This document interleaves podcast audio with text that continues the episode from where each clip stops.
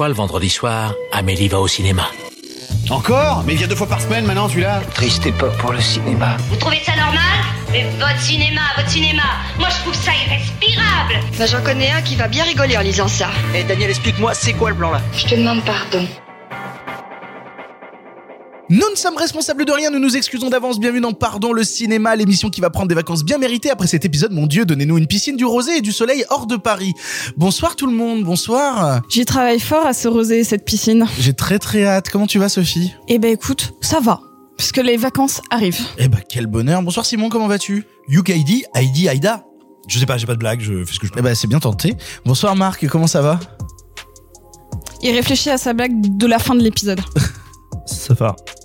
Oh là là là là là là Quel début incroyable. Est-ce que le cerveau de Marc Boquin est présent avec nous aujourd'hui? Et toi? Euh, Non. Moi, Non, et toi, ça va? Ah oui, moi ça va, oui. Mais l'émission a commencé? L'émission a commencé.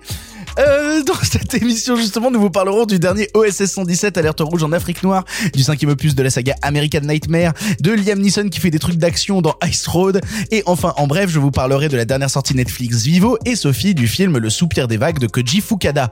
Puis nous ferons un détour par le passé afin d'aborder une palme d'or, celle réalisée par Maurice Piala en 1987, Sous le soleil de Satan. Mais d'abord, il est l'heure des actus. La encore ces stupides actualités. Les actualités. Au cinéma, c'est comme ça et pas autrement. Ha ha Qu'est-ce qu'on passe au cinéma? Je suis bon. Je demandais à la patronne. Comme d'habitude, nous démarrons ces actus en vous remerciant de nous suivre, que ce soit sur les réseaux sociaux avec le compte Twitter pardon le cinéma où l'on parle de l'actu du podcast ou de cinéma en général, mais aussi, faut vraiment que je change ce texte. Vraiment, je, veux dire, je m'en rends compte là pendant que je vous parle. De acuerdo, vaya moneda para el podcast. Oh là là. Y los t-shirts y los stickers. Toujours pas. Non. Non, vraiment, je pense pas que ce soit mieux. Je pense pas qu'on va séduire un nouveau public avec ça, vraiment Non, mais il y a un petit côté offensant, bedo style. Oh Bref, vous pouvez nous suivre sur le compte Twitter pardon cinéma, on parle de l'actu du podcast ou de cinéma en général, mais aussi sur les différentes plateformes où vous pouvez vous abonner pour ne rater aucun épisode ou bien même le noter sur iTunes avec une jolie critique. Si vous voulez soutenir l'émission, vous le savez, il existe la boutique pardon le cinéma où vous pouvez retrouver des t-shirts, des suites, des mugs et des stickers, ce qui nous permet ensuite de pouvoir acheter du glouglou, du miam miam et d'avoir quelques sous dans notre poche. Ça fait quatre émissions que je vous promets des nouveaux motifs et ils sont toujours pas là. Je vais essayer de Rends les motifs. je vais essayer de m'y atteler pendant les vacances. Vraiment, je suis vraiment désolé. Bref, euh, si vous en achetez, n'hésitez pas à les partager sur les réseaux sociaux. On se fera un plaisir de les retweeter. Et pour ça, bah, rendez-vous sur la boutique Pardon le cinéma. Le lien est en description de ce podcast, mais aussi sur notre compte Twitter. Pour commencer l'actualité, on en parlait la semaine dernière, mais tout cela continue. Les distributeurs français commencent à repousser leurs films suite à la perte de vitesse des salles de cinéma français à cause du pass sanitaire. Après le dernier Ghibli et Candyman, c'est au tour d'Eiffel d'être repoussé de fin août à octobre, prenant la place de Qu'est-ce qu'on a fait au bon Dieu 3, repoussé lui à février 2022. La question que je vous pose aujourd'hui est en fait au-delà des impératifs économiques. Est-ce que c'est une bonne chose de commencer à repousser ces films qui risquaient justement de susciter de l'intérêt pour les salles? C'est-à-dire, est-ce que c'est en réduisant les films proposés pour le public qu'on aura en fait de nouveau envie de foncer dans les salles? Est-ce que ce qui se passe en ce moment n'est pas contre-productif pour les exploitants? On l'a déjà vu, je crois, on a déjà débattu là-dessus l'année dernière. En plus, j'ai l'impression d'être dans un jour sans fin. Bah ouais. Non, mais on a eu déjà eu le même débat l'année dernière, parce que vous savez, il y avait, l'année dernière, les blockbusters étaient repoussés, du coup, les salles se sentaient délaissées, abandonnées par les distributeurs et leurs grosses machines, qui sont donc des machines à, à faire venir du spectateur pour certains films. Après, euh, comment dire, bon, quand tu décales les films, ça laisse naturellement de la place pour d'autres. Après, ces autres films ne peuvent évidemment pas forcément apporter autant de spectateurs que des trucs genre FL, etc. Maintenant, sur un film comme Qu'est-ce qu'on a fait au bon Dieu, oui, là, ça me paraît évident que c'est une énorme machine à spectateurs. Sachant que Qu'est-ce qu'on a fait au bon Dieu 3 a quasiment le même budget que Eiffel. Eiffel c'est 23 millions et Qu'est-ce qu'on a fait au bon Dieu 3 c'est 20 millions, ce qui est le plus gros bon Dieu, euh, bah, bon Dieu, pardon, ce qui est le plus gros budget pour un bon Dieu, vu que le premier coûtait 15 et le deuxième 17. Et- et- Seigneur. et voilà, j'aurais pas dit mieux. Eiffel, euh, la différence, c'est que je pense que c'est un film que qui est fait et qui peut attirer beaucoup de gens parce que gros budget, gros sujet, etc. Mais qui est de l'autre côté un film qui, moi, je pense, c'est mon avis personnel, je suis pas dans ce cas des dieux, hein, mais qui est un film qui en même temps fait pour je pense pour personne, j'ai l'impression que personne n'a envie de voir ce film, il intéresse personne. Donc c'est c'est aussi une prise de risque de Pathé qui du coup a investi combien t'as dit? 20 millions, euh, 23 millions, euh, 23 millions euh, d'euros. 23 millions d'euros dans ce film que, à mon sens, mais encore une fois, ce n'est que moi, mon impression, littéralement personne n'a envie de voir. Je suis pas complètement d'accord avec toi. Je pense que c'est à son public, notamment les vieux, en fait, que ça peut intéresser. Oui, oui. Et euh, quand je, euh, mais j'en reparlerai. oui, il y avait mais les vraiment événements récents ont beaucoup tranché dans les Eh bah, effectifs des vieux. écoute, vraiment, j'étais dans une salle euh, euh, moyenne d'âge euh, 70 ans et plus euh, tout à l'heure et euh, ils étaient vraiment très nombreux au cinéma euh, en milieu d'après-midi euh, pour les en voir, mercredi. je suis pour aller d'accord, voir un Sophie, film indépendant c'était- japonais. C'était Ouais. juste pour faire une blague, Pas- une blague pas un Covid gros compatible. blockbuster avec Romain Duris. Non, mais sur Eiffel, c'est un côté, enfin, ça plaît normalement à un certain public, euh, le, le- les costumes, euh, le, l'île un peu historique, un peu romancé. euh. Radio Courtoisie. Ouais, mais, c'est mais- ça. ouais, mais quand il fait, après, c'est surtout que, on fire, Simon Je suis insupportable, j'ai eu trop chaud toute la journée, j'ai plus de cerveau, je vais être insupportable. c'est surtout que là, euh, bon là, je dérive un peu du sujet, mais après, c'est- c'est sur le cas particulier d'Eiffel, c'est un un, un film français qui s'inscrit dans une tradition de blockbuster contemporain, euh, parfois produit par, Pathé ou par d'autres, qui marche généralement genre pas du tout dans l'ensemble des des films. Par exemple, on peut citer le film de Jérôme Salle. Le film Ah. de Jérôme Salle sur Cousteau, L'Odyssée. l'Odyssée, qui sont des films avec des très gros budgets et, et Le film s'était planté bah, Oh là, c'est au-delà de ça. C'est bah, en soi, il fait des entrées, mais c'est des films qui coûtent très cher, qui sont censés être ensuite vendus à l'international, qui ne sont pas aussi vendus qu'ils ne devraient l'être, etc., etc. Et FL, ça s'inscrit et genre, il y en a combien des films par an comme ça? Il y en a deux, trois. C'est une sorte de grosse machine française, de la même manière que le film de Jean-Jacques Hano sur Notre-Dame, c'est le même registre. Et, et c'est des films qui marchent pas, donc après qu'ils soient repoussés en attendant que ça aille mieux, ouais, parce que euh, là, tu sais pas. Enfin, ok, il y a le public dont Sophie parle. Je peux pas leur tirer à la raison, mais Et puis dans le cadre d'un Eiffel, il y a peut-être des scolaires aussi, je me rends pas compte. Oui, mais est-ce que la dimension, est-ce que la dimension historique va pas drainer des scolaires? Ouais, mais allez, c'est 800 000 entrées. Non, Voilà. mais je suis d'accord. Par contre, ce que je voulais dire, c'est que par rapport à qu'est-ce qu'on a fait au mon Dieu, eux, même si, euh, même s'ils ne draguent pas autant d'entrées que les précédents films, t'as un public garanti d'avance. Donc à la rigueur, c'est presque l'ordre inverse qu'il aurait fallu faire, c'est presque avancer euh, bon Dieu et décaler FL. Bon, je suis pas dans le secret des dieux, donc. euh, Ils ont peut-être pas fini le montage, peut-être que euh, Philippe de Chauvron veut rajouter des blagues racistes et qu'il y en a pas assez pour l'instant. euh, peut-être que c'est aussi ce genre de questionnement-là. Après, j'ai cru entendre, mais après, je me souviens pas, mais pour les Tuches 4, ils avaient retourné des scènes pour ajouter le Covid dedans.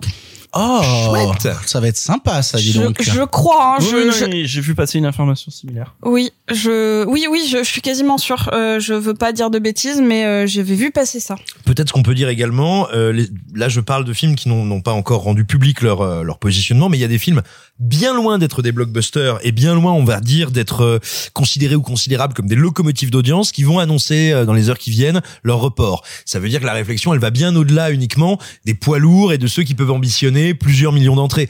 Donc là, ça signifie quand même qu'il y a une situation qui est alarmante, non seulement pour les salles, qui sont vides et vides dans des mesures. Moi, je vois très souvent sur écran large hein, des gens qui nous disent ouais, mais arrêtez, euh, ça n'a rien à voir avec le pass sanitaire, ça n'allait déjà pas bien. Là, c'est pas pour critiquer le pass sanitaire en tant que tel, mais si effectivement le pass sanitaire a eu un effet guillotine, un effet psychologique ravageur. euh, qui pour l'instant ne semble pas s'amoindrir, en tout cas pas de manière sensible et, suffisante. Euh, donc là, en réalité, il y a plus seulement les blockbusters français hein, qui sont en train de changer de date. C'est une grosse partie de la production qui se prépare à faire machine arrière ça va être ravageur pour les salles et en même temps je vois pas ce qu'on peut dire à des distributeurs je vois pas ce qu'on comment on peut reprocher à des distributeurs qui ont eux-mêmes le couteau sous la gorge qui peuvent pas se permettre de sortir des films pour sortir des films et, et littéralement de se flinguer encore des années euh, des années d'exercice donc mais disons que c'est euh, pas avec ça qu'on va réussir à créer un engouement euh, avec moins de films en salle, en ouais, fait. ouais, mais dans ce cas, qu'est-ce qu'on fait? On met les distributeurs tous en ligne et on dit toi tu sortais, on, on, on tend un flingue et on leur dit toi tu sors tes films et puis tant pis pour toi. Et des aides de l'État pour compenser? Bah il y en a pas. Il y en a, Il y en a pas.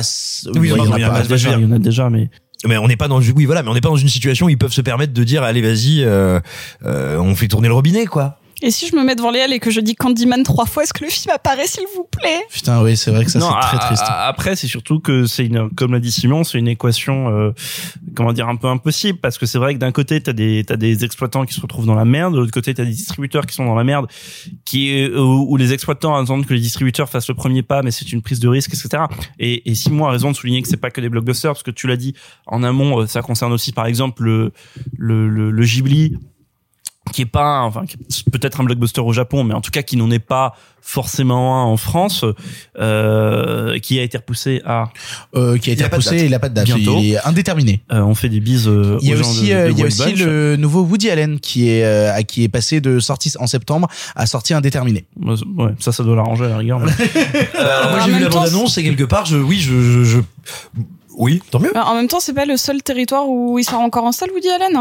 Euh, ça sera l'objet d'un d'un prochain débat. Euh, mais euh, mais donc donc voilà donc en effet c'est une équation à, à, à- qui a qui a comment dire vraiment aucune possibilité aucune solution c'est ça que je, je le mot que je cherchais et et le problème c'est que en fait on y réfléchit enfin ce que je veux dire sûrement vous les gens qui nous écoutez et nous autour de cette table bah, en fait on y pense tout le temps on, on en parle entre nous et, et c'est marrant parce que y a- là pour le coup il n'y a pas trop de formules magiques et en plus, le, les circonstances vont peut-être s'aggraver parce qu'à partir du 9, si je dis pas de conneries, à partir du 9, il y aura plus du tout l'histoire de jauge. À partir de ce lundi. Voilà, euh, on enregistre là, il est mercredi, l'épisode sort vendredi. Le lundi suivant, il n'y aura plus du tout les jauges, enfin l'histoire de, vous savez, les salles qui pouvaient choisir.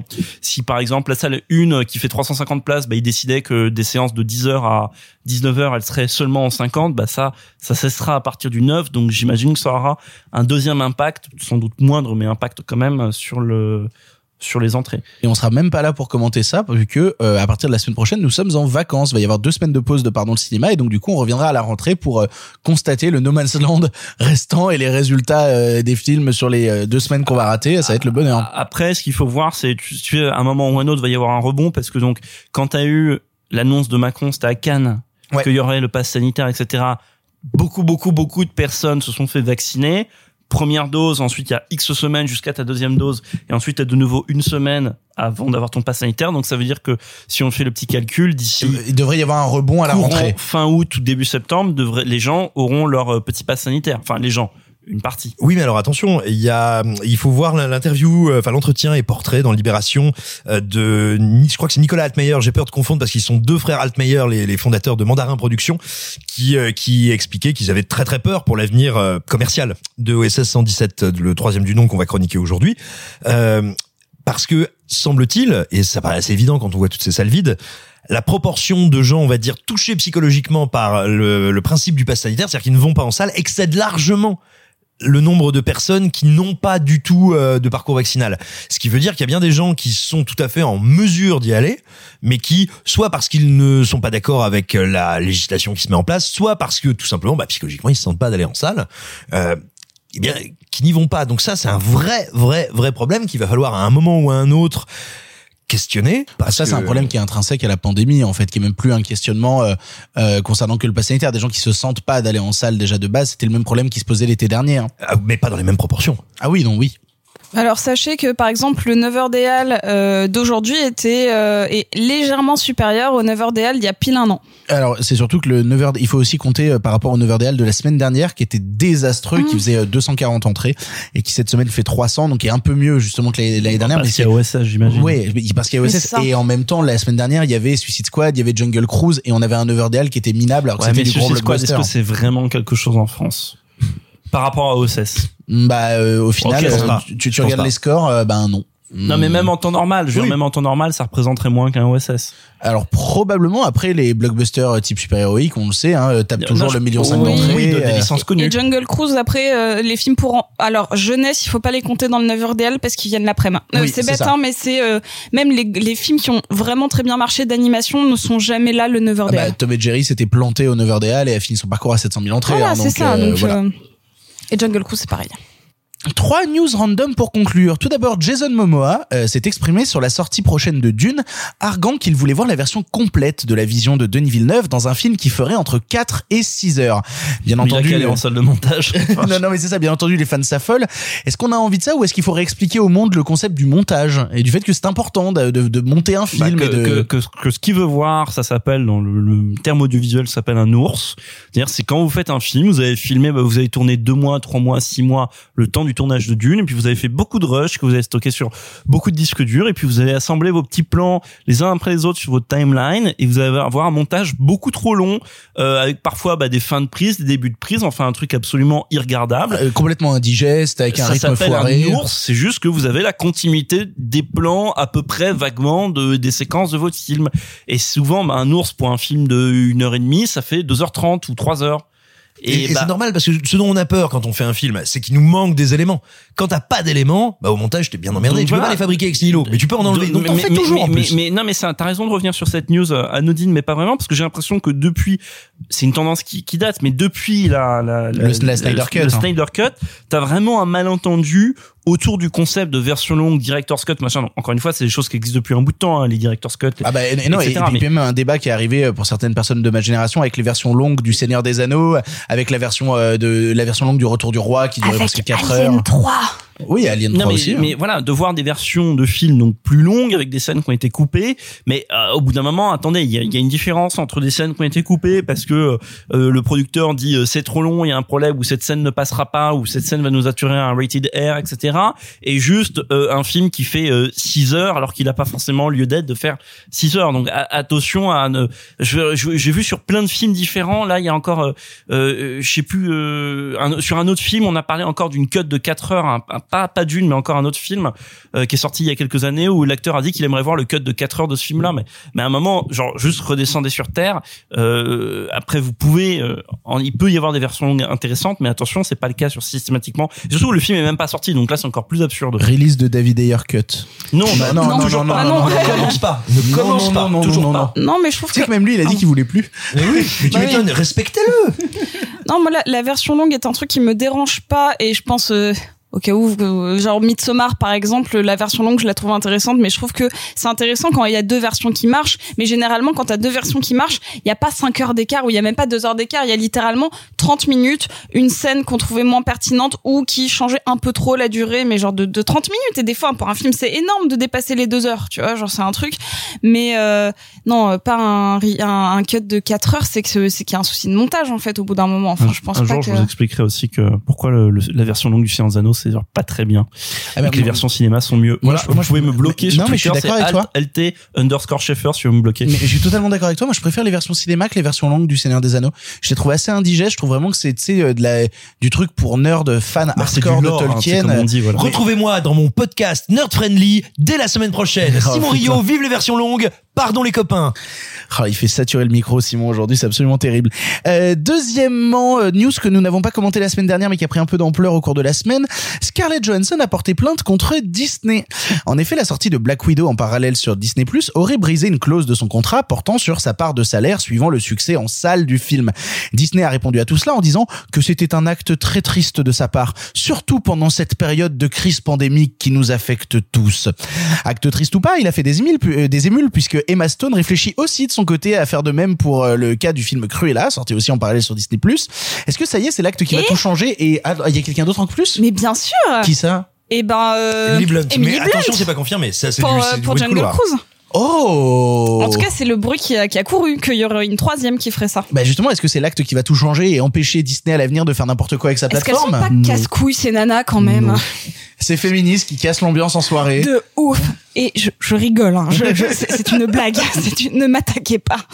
Non, mais alors, c'est un sujet très intéressant et je, je ne crois pas une seule seconde que ça modifie la politique de sortie de distribution de, de Disney ou d'aucun studio. En revanche, Ça a modifié les contrats à l'avenir. C'est juste que maintenant ils vont, ils vont ajouter une clause dans le contrat. oui, non, mais, mais attends, en fait, c'est pas fondamentalement dans la philosophie, hein, pas encore dans la nature des, des événements qui se mettent en, en ordre de marche, mais euh, c'est pas fondamentalement différent de ce qui s'est passé en 2007 avec la grande grève des scénaristes qui avait complètement paralysé Hollywood des mois durant, où tout simplement les scénaristes disaient, enfin la guilde des scénaristes disait, mais attendez, nous on veut renégocier, on va dire les les, les bases standards de nos contrats qui nous lient à l'industrie, parce qu'aujourd'hui il y a la vidéo, la VOD qui était alors balbutiante mais qui est devenue une réalité, et bref, il y a des nouveaux modes d'exploitation et on veut des intéressements aussi à ces nouveaux modes d'exploitation.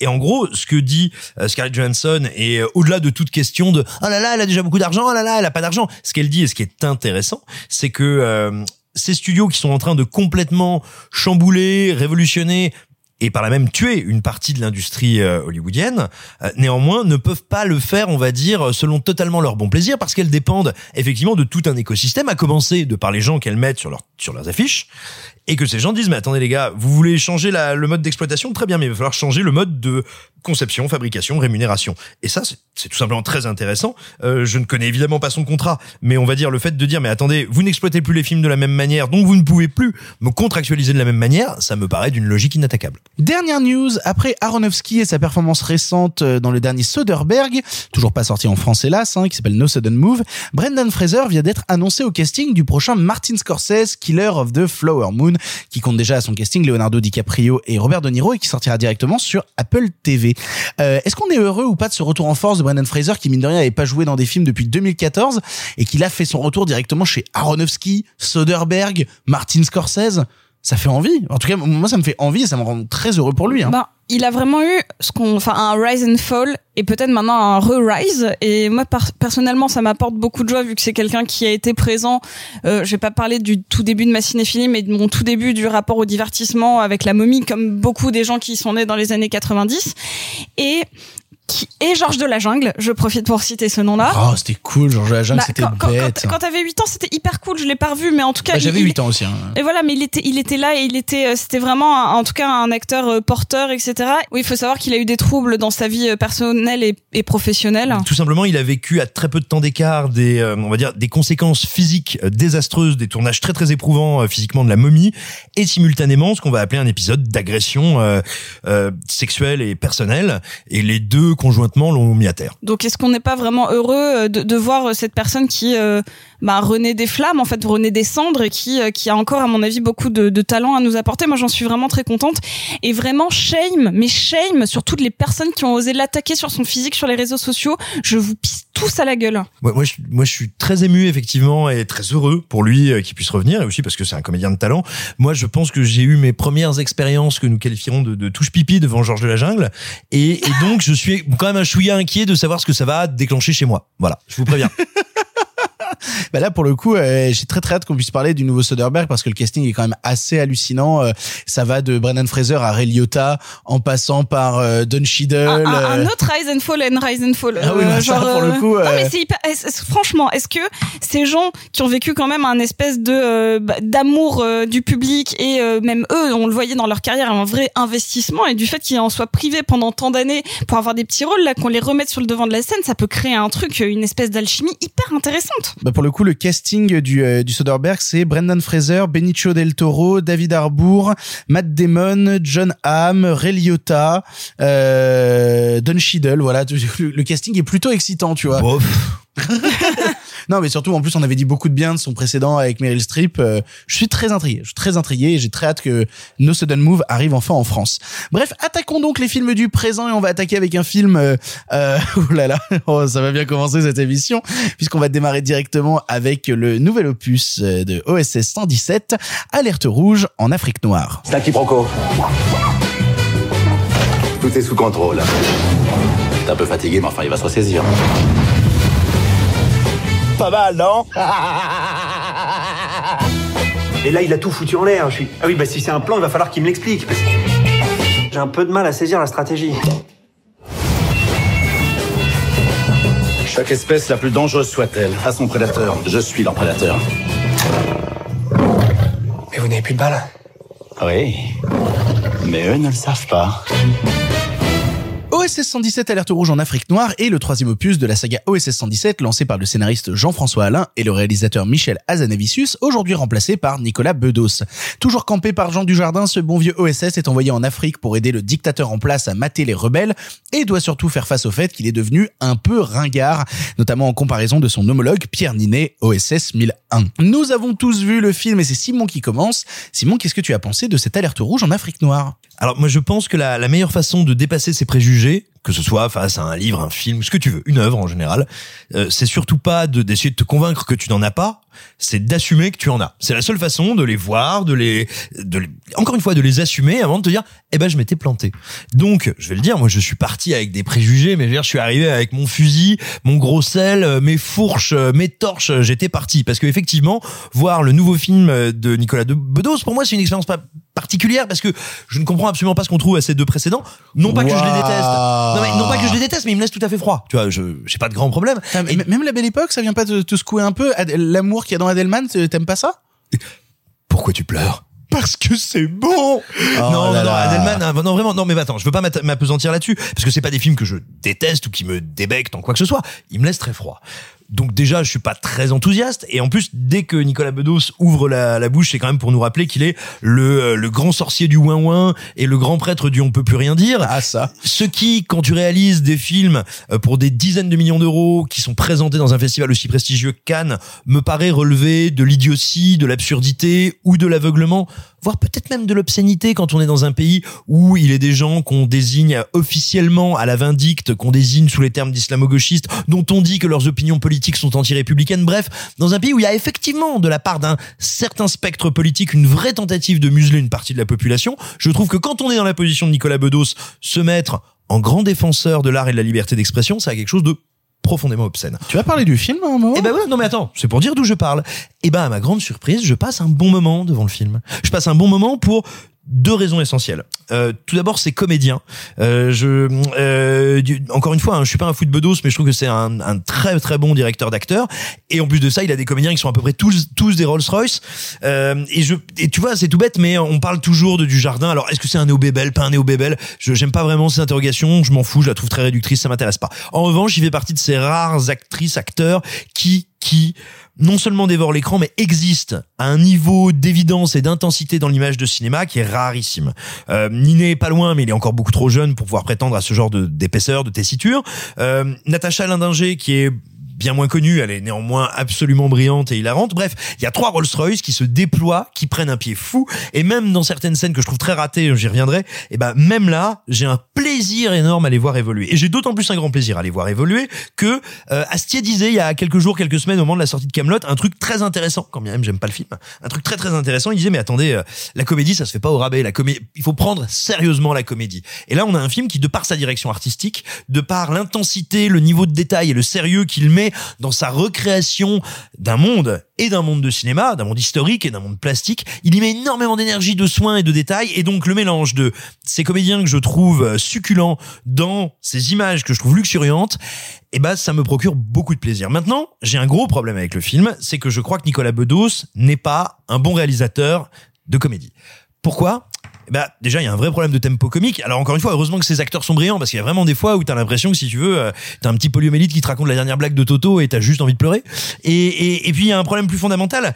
Comme Bedos n'a pas envie de suivre ce que ce qu'avait fait Michel Hazanavicius et Jean-François Alain avant lui, à savoir mm, un peu le crépuscule des idoles à coups de tronçonneuse, moquer une certaine idée de la France, mais plutôt moquer la France d'aujourd'hui, mais pourquoi pas hein, C'est un projet, je veux dire, tu peux le faire et puis tu peux bien le faire. Le problème, c'est que donc ça, c'est dévolu au personnage de Pierre Ninet. Pierre Ninet, qui est donc euh, OSS 1000, sous-entendu OSS Millennial, tu vois, c'est comme ça que ça veut dire. Et, donc, ce personnage est là pour, en permanence, euh, expliciter, ramener Hubert Benisseur de la batte à, à la bêtise euh, de son comportement, à l'insensibilité, à la stupidité, au racisme, au sexisme qui sont siens. Mais il y a toujours eu des personnages comme ça dans la saga OSS. Bérénice Bejo dans le premier. Absolument pas. euh, Absolument pas. Ils ne les ramènent jamais. Ce sont des surfaces de ricochet. Toi, tu vois comment ils se ressentent, mais ils ne sont jamais en train de décortiquer et d'analyser euh, ce que fait, euh, Ils ce que fait du jardin. pas le truc. Voilà. Mais oui, mais regarde, par exemple, dans les films de De Funès. T'as jamais personne qui vient dire au personnage de De Funès Bonjour monsieur De Funès, vous êtes un petit patron de France moyenne, pompidolienne, un peu réactionnaire et stupide, et cela est intolérable. Personne ne vient lui dire ça, parce que t'as confiance dans le spectateur, et c'est, on va dire, le ricochet émotionnel, visuel des autres personnages qui, toi, te le, t'y fait penser et te fait rire. Or, bah, quand t'as un personnage qui vient expliciter à l'autre ses conneries, tu désamorces le comique. Et pire, quand t'as un gros, on va dire, une grosse bascule narrative à un moment du film, bah donc tu fais triompher celui dont tu n'as pas arrêté d'expliquer qu'il était con. Et là, ça ne devient pas plus drôle.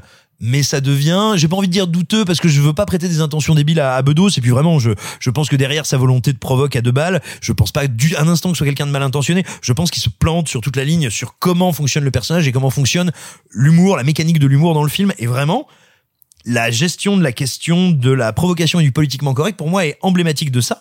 Et donc voilà, c'est un film dans lequel je passe un bon moment. Je vais surtout pas, je veux pas mentir et minorer ça. Il me divertit, il m'amuse souvent. Je trouve qu'il est généreux à plein d'endroits, mais paradoxalement, c'est une mauvaise comédie. Et ben c'est marrant parce que euh, t'as parlé en fait des points positifs que je tenais à aborder parce que moi aussi je passe pas un mauvais moment quand je regarde le OSS, mais j'ai plein de réticences sur le film. J'ai vraiment plein de réticences, à commencer par le fait que je pense que c'est le plus mauvais film de Nicolas Bedos. C'est-à-dire que euh, moi qui suis un grand fan justement de ce qu'il arrivait à accomplir dans Monsieur et Madame Edelman en termes de déploiement justement d'un amour qui se déploie sur plusieurs décennies, ce qu'il arrivait à accomplir justement dans La Belle Époque. En deux heures, le- c'est déjà bien deux heures. non, mais ce que je veux dire par là, c'est que dans la belle époque, le film a tout du film boomer et en fait devient cette antithèse complète de qu'est-ce que c'est justement que de regarder vers l'après, qu'est-ce que c'est justement que d'avancer avec son temps et d'arrêter de vouloir forcément être dans une nostalgie forcée en permanence. Puis en plus, Daniel Auteuil était absolument sublime dans le film, Fanny Ardant aussi. Bref, il y avait un, même Pierre Arditi un tout petit rôle dans la belle époque que je trouvais absolument merveilleux. Et en plus, c'était un film où même si Bedos écrivait un personnage qui était lui, à savoir le personnage de Canet dans la belle époque, et ben il arrivait quand même à se mettre en retrait, à dire je ne suis pas le rôle principal.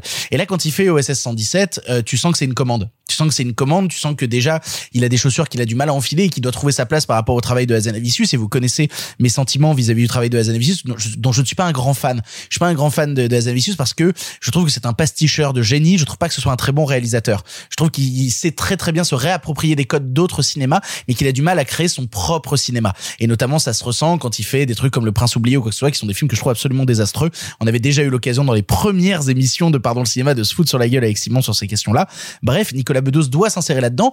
Et je trouve qu'il il le fait pas mal parce qu'il a quand même des idées de mise en scène. Il réutilise des plans qui viennent de son cinéma. Je pense notamment à tout ce plan où euh, le personnage de, de, de, de OSS 117 apprend l'informatique et donc il, il te fait ce travelling autour du personnage avec le temps qui passe, qui est un plan qui est complètement hérité d'un plan qu'il avait fait déjà dans Monsieur et Madame Adelman. Donc tu sens qu'il a des envies, mine de rien, qui lui sont personnelles, qu'il a envie d'intégrer un peu de son cinéma à l'intérieur, mais qu'il a du mal à trouver sa place, qu'il a le cul entre deux chaises en permanence. Et tout ça en plus servi par un scénario de Jean-François Alain qui sait pas trop situer par instant, arrive à faire des scènes qui moi me font beaucoup rire. C'est vraiment il y a des moments où je ris à gorge déployée, mais qui dans son dernier acte me laisse complètement en dehors. Déjà parce que je trouve le dernier acte absolument rushé, c'est-à-dire soudainement le le rythme du film te dit vite, il faut qu'on emballe, il faut qu'on se casse et il faut que ça se termine. Et qui surtout me m'a laissé sur un sentiment extrêmement douteux. C'est-à-dire la fin d'OSS 117. En fait, il y a un vrai souci dans le film, c'est que tu parlais justement du personnage de Pierre Ninet, donc qui est ce millennial qui vient dire continuellement à OSS que c'est quand même un teubé un peu ringard et qu'il faudrait qu'il arrête ses conneries. Euh, tous les personnages qui rentrent en opposition avec OSS dans le film, il leur arrive des galères. C'est-à-dire que c'est récurrent. À chaque fois que quelqu'un ose remettre en cause le fait que le personnage d'OSS 117 puisse être un vieux réac homophobe horrible, euh, et bien du coup, un vieux réac même raciste ou quoi que ce soit, et bien soudainement il leur arrive une galère, notamment dans la fin du film, qui, euh, si on le prend par un prisme complètement extérieur à des questions politiques, bah, euh, ressemble quasiment à, une victoire de la France-Afrique et ressemble euh, limite à une sorte de, de, de tract pour dire quand même cette vieille France-France, ce moment où on était des vieux cons et qu'on pouvait tout dire, c'était quand même vachement mieux que ces jeunes cons un peu rebelles et un peu militants. Et moi, c'est ça, c'est un blocage que j'ai avec le film parce que c'est pas un truc que faisaient les deux premiers. C'est-à-dire qu'ils arrivaient justement à avoir un personnage qui nous faisait rire de par sa bêtise, mais qui n'était jamais complaisant avec lui. Et je trouve que cette fin rentre limite en complaisance avec le personnage d'OSS 117, ce qui m'embête beaucoup et ce qui est sûrement pas aidé notamment par des problèmes de mise en scène dans le dernier acte et par un rythme de scénario qui est complètement rushé et qui euh, et qui nous perd et nous laisse vraiment sur le goût de euh, eh ben heureusement que OSS il était là euh, heureusement que le con avait raison. Et là tu fais ah ouais mais si le con avait raison vu toutes les saloperies qu'il a dit dans le film j'ai un peu de mal avec ça. J'ai un peu de mal avec cette idée là Mais moi, je- juste pour terminer, je te dirais, mon problème, c'est pas qu'on lui donne raison. Moi, je trouverais, moi, j'a- j'adore ne pas être d'accord avec un film. Je serais ravi que le film me surprenne. Là, je le trouverais, on va dire, authentiquement, impolitiquement, euh, incorrect politiquement. Je le trouverais authentiquement poil à gratter. Euh, mais en fait, j'ai plus l'impression que le film délivre ce message par maladresse et incompétence que par volonté de dire genre, bah quoi, qu'est-ce que tu vas faire? J'ai envie de dire que c'est bien cool de dire des saloperies. Tu vois, je, moi j'adorerais que le film ait du panache. Je trouve pas qu'il a du panache, je trouve qu'il est maladroit à en dire des conneries. Et ben c'est marrant que tu ne lui prêtes pas des intentions parce que moi je les sens ces intentions là. Je les sens vraiment de ce truc de euh, cette France d'avant, cette France un peu bordélique, euh, euh, elle était cool même s'il y a plein d'autres moments moi qui me font beaucoup rire notamment quand euh, le personnage d'OSS dit que c'est impossible qu'il y ait un président de gauche dans le pays juste avant que Mitterrand arrive. Il y a des scènes qui me font beaucoup rire et même le personnage de Ninet, je trouve que les joutes verbales entre lui et Dujardin, en fait le film tient aussi beaucoup sur le fait que ses interprètes se donnent à mort et que ça et que en ça c'est assez intéressant, c'est assez passionnant et qu'il y a quelques idées absurdes qui me font rire, notamment le dictateur qui a plein de clones de lui-même en permanence. Ça, c'est des trucs qui me font qui me font rire parce que c'est bête en fait, c'est bête et absurde et que je trouve que euh, OSS n'est jamais aussi drôle que quand il est justement dans cette absurdité et notamment des scènes qui marchaient par la mise en scène dans euh, dans Rio ne répond plus ou quoi que ce soit où t'avais OSS. euh, Je me rappelle toujours de cette scène de gunfight où il se fait tirer dessus et il a oublié sa mallette et donc il revient à l'intérieur du gunfight sous les balles pour récupérer sa mallette. Puis il a fait tomber un truc donc il revient encore au milieu du gunfight. C'est bête et c'est en ça que c'était drôle. Et là, je trouve que la bêtise laisse place un discours politique maladroit et raté qui donc du coup peut prêter au film des intentions qui sont euh, moi qui me mettent mal à l'aise et que je trouve un peu cradingue. Mais oui, non, et puis dernière chose, il y a aussi une, pour moi une vraie déception. Euh, je trouve que euh, le Carni d'espion euh, racontait plein de choses très intéressantes et, et toujours sous le avec avec humour sur euh, un certain rapport paternaliste de la France à ses anciennes colonies. Euh, Rio ne répond plus, parlait encore une fois plutôt du regard que la France avait sur elle-même, mais avec une euh, finesse, une acidité et un humour qui était remarquable. Et ben là, T'as enfin un film. Alors pas enfin, c'est pas le premier. hein. Il y a le crocodile du Botswana euh, qui en qui en parlait et qui osait des trucs vraiment pas mal. Mais bref, ils sont pas très ils sont pas très nombreux les, films français grand public à aller sur ce terrain-là. Qui enfin un film qui parle de la France-Afrique qui n'a rien à dire dessus. Mais rien. Et je trouve ça. Mais alors quand tu veux être poil à gratter, quand tu prétends être un héros de l'humour et de la provocation et de machin, et que tu n'es pas foutu d'investir ce sujet. Bah punaise, ça doit. euh, C'est pas que t'oses pas te regarder dans le miroir le matin, c'est qu'il est fendu quoi. En bref, moi, c'est un film qui me fait euh, rire par plein de scènes. Il y a des scènes même qui m'ont euh, à moitié dérangé, comme cette première scène où OSS rentre dans les bureaux euh, de l'OSS au tout début et dit bonjour à toutes les assistantes et où en fait ça devient stupide et absurde par le par la récurrence justement d'actes débiles d'OSS et ça me fait rire. Il n'empêche que euh, bah, c'est quand même le plus mauvais film de Nicolas Bedos, c'est que j'ai très hâte de voir son prochain Masquerade qui lui sera beaucoup plus personnel et qui sera, je pense, mille fois plus intéressant que celui-là, qui euh, bah, qui en fait malgré que j'ai un plaisir à retrouver les personnages, euh, le OSS qui m'intéresse le moins et le film de Nicolas Bedos qui m'intéresse le moins. Euh, Marc, toi, qu'est-ce que tu as pensé de ce OSS 117 Toi qui as bien connu cette époque-là, vu que tu étais déjà à la retraite euh, à ce moment-là. Bien sûr, bah, OSS, OSS 1. C'est- C'était toi. C'est moi. Euh, ben écoutez, justement, vous disiez j'ai pas passé un moment désagréable. Et ben figurez-vous, moi j'ai pas passé un moment désagréable non plus. J'ai pas passé un moment du tout. J'ai juste passé. non mais vraiment, c'est fondamentalement c'est pas la définition de désagréable, c'est juste un moment de rien parce que je me suis ennuyé, mais pas l'ennui le plus horrible, le désagréable qui soit. Vous avez juste cet ennui poli de. Serait bien que la séance finisse, que le film est long quand même. Et, donc je trouve c'est un film fondamentalement plat. Euh, par exemple, c'est un film dans lequel moi j'ai pas rigolé une seule fois. C'est-à-dire parfois j'ai eu un rictus et c'est con avec le masque on le voit pas, mais parfois j'ai eu un rictus, parfois je fais hum. et les quelques fois et les quelques fois où j'ai rigolé, c'était souvent parce que c'était Bedos qui reprenait des gags que que Aznavicius a déjà fait et je crois que c'était la mémoire du, du souvenir, enfin comment dire, c'était le, Un le souvenir du, du, du film d'Aznavicius qui me faisait rire ou, ou du moins avoir le fameux rictus. Donc c'est un film qu'en fait tu vois, tu disais que t'aimes pas trop le, le travail de, enfin, que tu disais que Asnavicius c'était pas un, un bon metteur en scène, mais un, un, un dit bon un, pasti- un pasticheur de génie. pasticheur, mais, mais, mais je pense pas, ou, ou pas dans ces OSS, dans ces films d'après peut-être, ou dans Vertis peut-être d'ailleurs, pas dans OSS, parce que dans OSS, tu vois, tu me demandes c'est quoi son univers, bah moi j'ai envie de te dire, qui aujourd'hui euh, dans la comédie française contemporaine peut se targuer d'avoir eu une précision de mise en scène? Et quand je dis précision de mise en scène je parle de faire un truc sans chichi sans faux plan séquence à la con comme Bedos y fait sans t'as vu ma caméra comment je l'ai mis non non juste parce qu'elle est très classique mise en scène une précision qui pour moi dans ces deux OSS m'a vraiment rappelé Mais parce Blake- rappelle la, la mise en scène des films d'espionnage des années 50. non, c'est mise en Ah scène, non, c'est du Blake Edwards. Non, c'est du Blake Edwards, sa mise en scène. Tu regardes, on a déjà parlé de The Party dans, dans, dans ce podcast. Tu regardes The Party, tu regardes La Panthère Rose. C'est le même dispositif de mise en scène qu'il y a chez Azavicius. Borino, Borino.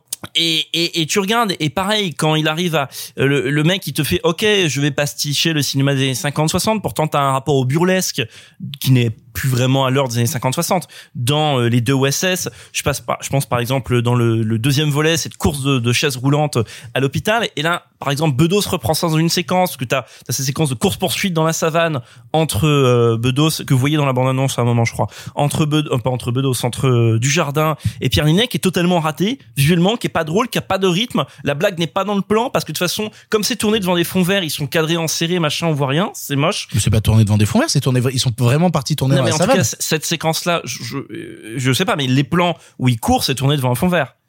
D'accord. Bah, t'as t'as pas, pas l'impression, je peux me tromper, mais en tout cas, non, alors, moi je, je saurais pas te dire, mais je, comme toi, je trouve que la mise en scène est déficiente à ce il y, a, il moment-là. y a une sensation de faux qui émane de ces séquences-là, qui me paraît, mais je me trompe peut-être. C'est juste la sensation que j'en ai eu. Mais surtout que t'as pas le plan large, t'as pas le truc, ça ne marche pas. T'as juste un plan moyen où tu vois un qui passe devant l'autre, etc. Bon, et donc ça fonctionne pas. Et tout le film est un peu construit comme ça. Et donc pour moi.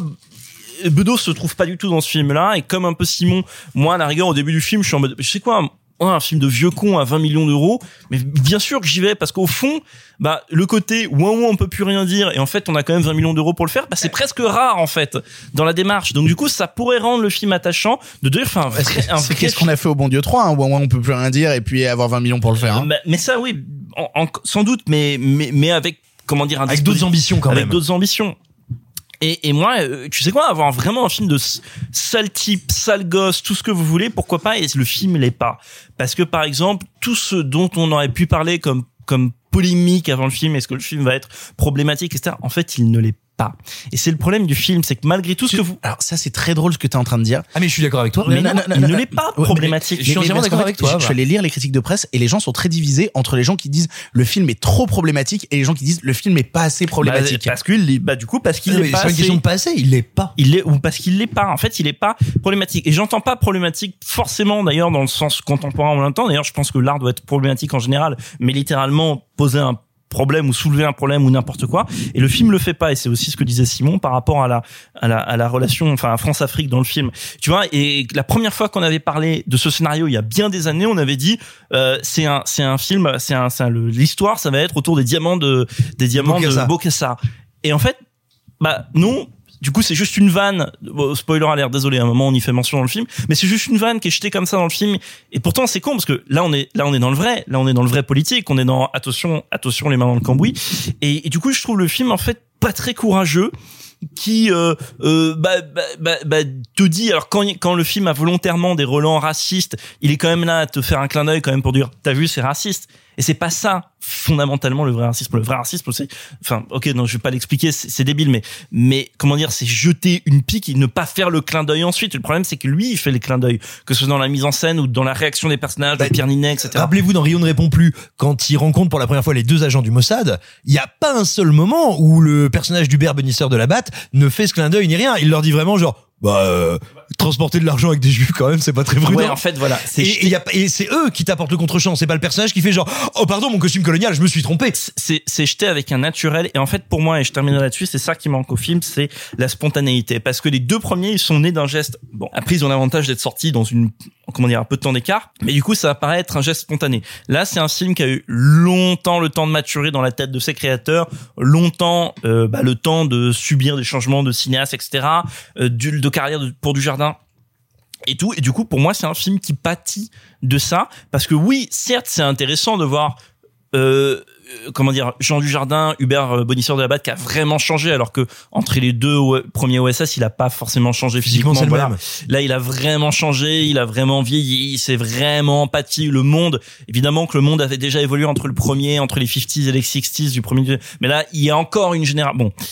Mais tout ça, ça ne reste qu'au stade théorique et c'est que le film que vous auriez vu, du- voulu voir ou que j'aurais voulu voir. Et que du coup, moi, je ne trouve le film jamais plus drôle que son simple titre, Alerte rouge en Afrique noire. Ça, c'est très drôle. Mais voilà, jamais pour moi le film ne dépasse ça et du coup, je me suis un peu ennuyé. Sophie, pour conclure. Alors moi, je suis plutôt d'accord avec Marc, c'est-à-dire que le film ne m'a jamais fait rire, euh, à peine un ou deux rictus sur des blagues sur Casimir, mais sinon c'est à peu près tout. Elles sont vraiment Elles sont très drôles en bien. plus. Non, non, elles sont pas vraiment drôles, elles sont sympas. Et en fait, j'ai beaucoup, euh, je me suis beaucoup posé la question de pourquoi les deux me font autant rire. Parce qu'il y a peu de films. Enfin, je suis, euh, je vous parle d'ailleurs assez rarement de, comédie parce que y a, je suis assez, euh, assez difficile sur le sujet et il faut que ce soit ou extrêmement euh, pincé, euh, extrêmement genre euh, humour euh, un, un télo bobo euh, chelou, euh, genre décalé, ou au contraire de la comédie très bête. Le, le film, comme beaucoup, mais qui me fait le plus rire, c'est La Cité de la peur, parce que c'est bête. Et en fait, je pense qu'il y a ça aussi dans les deux premiers OSS, c'est que c'est bête, mais c'est bête aussi dans sa. Alors, je vais mettre des gros guillemets, bête dans sa mise en scène, c'est-à-dire que la mise en scène est au niveau de son personnage, mais dans le bon sens du terme. Une scène qui me fait pas mourir de rire dans le premier, mais que je trouve cool, c'est lui qui essaye de baiser une nana, donc plan romantique qui se décale un petit peu, puis on le voit dans le miroir, et donc ça change sur une sur une fleur parce qu'on le voit juste en train de galérer à, enlever son fut. Là, il y a une, une intention de mise en scène en mode, euh, moi aussi, je suis un peu bête, sauf que là, la, la réalisation de Bedos, elle est entre guillemets plus inspirée en tout cas elle se réfléchit plus comme de la belle mise en Bah, scène les premiers degrés. elle est premier degré mais en fait elle s'est pas mise au niveau de la mise en scène vraiment comique moi il me manque beaucoup de slapstick en fait dans ce OSS qui était malgré tout une, une part euh, une part importante et ce que vous avez dit par rapport au côté politique en fait et Simon, j'avais envie de, de toute manière de rebondir, Boing, sur ce que tu disais. Boing, boing. Boing. c'est que euh, euh, oui, Ce running les- gag est terrible. C'est horrible. il est super. Euh, c'est que euh, oui, les personnages normalement ne lui renvoient pas sa bêtise en la verbalisant. Et c'est nous spectateurs qui nous rendons compte à chaque fois, mais en fait, jamais on lui dit que c'est un mauvais agent et que là, le fait que lui en ait conscience et qu'il s'excuse de ses bêtises littéralement à chaque réplique, en fait, ça m'a vraiment sorti du truc parce que quand il dit une bêtise, il va s'en excuser littéralement une demi-seconde après, ce qui m'agace. Je crois que la, ma scène préférée de tous les OSS, c'est quand il est confronté à Alex Lutz dans le deuxième, alors que je préfère le premier, mais juste par rapport quand il met une énorme tarte dans la gueule d'Alex Lutz en disant euh, mais pourquoi tu critiques ton père parle pas comme ça de On parle pas parents. comme ça de son père On Puis parle qu'il- pas mal de ton père, ok et qu'après, il y a, je sais plus euh, quel personnage féminin qui dit, euh, mais son père était un nazi. Oui, mais c'était quand même son père. Et en fait, il ne se rend pas compte. OSS, que tout ce qu'il dit est absolument stupide.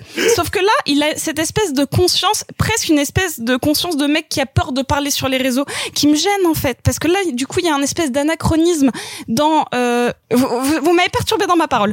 Euh, y a- on a levé les- la main, pardon. Les deux ont levé la main en mode Oh mon dieu, je veux réagir.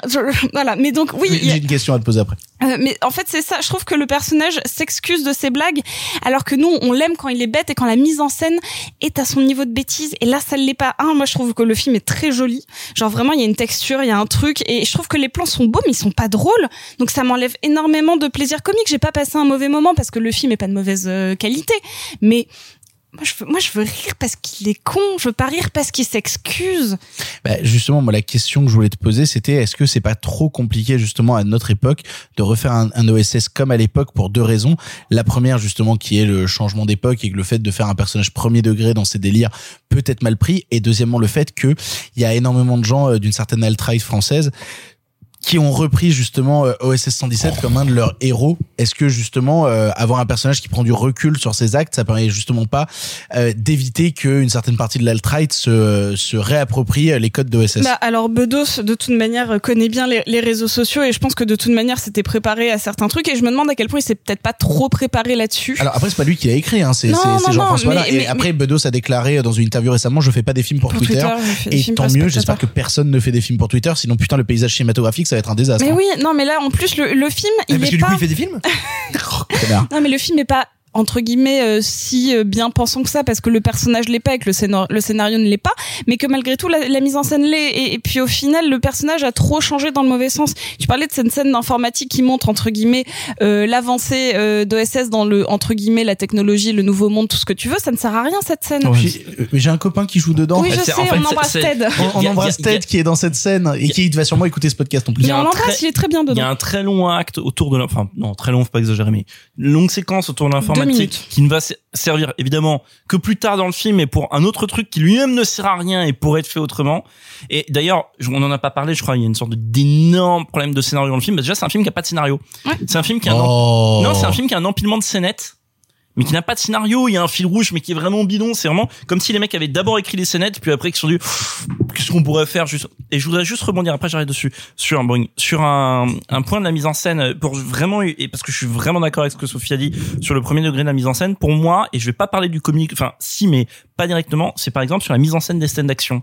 Quand vous regardez comment il met en scène ces scènes d'action en ce nouveau SS, ben, il les met en scène comme des scènes d'action, des mauvaises scènes d'action, parce qu'il le met pas bien en scène, mais comme juste, vous prenez le début avec les soviets, etc., bah, c'est juste du cinéma d'action, au rabais, mais du cinéma d'action. Alors que vous regardez comment Asnavicius filmait ses bagarres, bah, bah, euh, bah, vraiment, ils font, ils font semblant de se taper dessus, machin, Mais c'était un Alors que là- commentaire sur les voilà, d'action. C'était un commentaire. Et donc, c'est là où, Mm. du coup, euh, Je je suis complètement d'accord avec toi, mais même là, et pour revenir au scénario, euh, il y a euh, le, pas- le personnage de Fatou Ndiaye. euh, attends, je veux bien le prononcer. Fatou Ndiaye. Fat Fatou NDI. Donc Fatou Ndiaye, euh, qui est euh, bon bah euh, le personnage féminin, euh, l'un des deux personnages féminins les plus importants. Elle est montrée au début.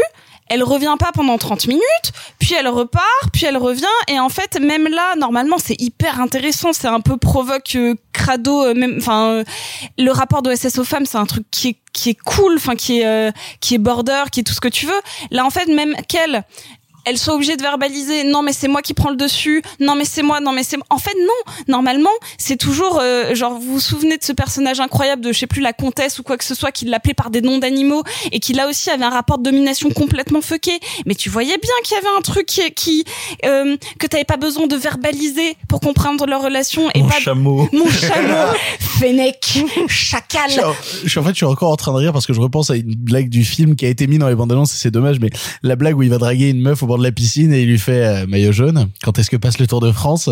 Et vraiment que t'as un, une, euh, genre vraiment un instant de silence Ouais, incroyable mais regarde derrière. comment l'instant de silence est mal calculé mais dans de le film. ouf. Ouais, ouais, mais cette Et- scène m'a fait beaucoup rire. Et, et- et ouais, non, la blague est pas mauvaise, mais est-ce que c'est pas la même blague qu'il y avait déjà dans OSS Mais- 2, etc. Et oui, c'est la que même que les boules que pourtant- les boules de Noël. Est-ce que c'est pas euh, une blague qui est bien écrite mais mal mise en scène? Exact. Non, Bah, oui, encore parce que en fait, tu l'as déjà vu, tu l'as déjà vu Mais la non, blague. parce qu'elle fait tellement écho à. Mais c'est l'inexpugnable arrogance de votre beauté qui m'asperge. Voilà, et puis C'est- et puis, ça n'est que l'écho de et ça. puis les boules de Noël, ça va aller encore plus loin parce que t'as le côté en plus il y a le costume, etc. Oui, enfin, et après il appelle quelqu'un pour en rire. et genre, la meilleure scène. mais pareil, je le- lui ai dit les boules le- de Noël. mais c'est ça. Et là, tu vois, c'est marrant, il y a aucun gag qui est vraiment filé en fait, très loin. exactement. Parfois, le truc est jeté. Tu vois, le seul truc qui serait filé, c'est Casimir et encore parce que ça revient juste deux fois. deux fois. Ouais, mais- C'est très bien. Non, non, mais c'est quand même vachement. Mais le, fait que pour avoir une Je érection, il est obligé de penser à la vieille France et je qu'il suis pense à Casimir et tout. Et même les scènes avec, et même, même les scènes avec euh, le regretté euh, Vladimir Yordanov, donc qui reprend le rôle de, De Pierre Belmar. de, de Pierre Malmar qui faisait Armand. Bah, euh, le problème, c'est que juste que, ouais, bah, on a bien vu que les scènes avec euh, Pierre Belmar, elles étaient drôles, wagon lit, tout ça. On va refaire un peu les mêmes, mais le tempo ne marche pas. Il y a une blague, vous allez voir sur l'indépendance. Bah, alors fort heureusement, alors tu l'as dit, Jean Dujardin est un mot commun, hein, donc la blague marche quand même un peu, mais le tempo marche pas du tout. Et encore, Après, moi, la, la meilleure blague avec Pierre Belmar dans le film, c'est euh, il l'a dit.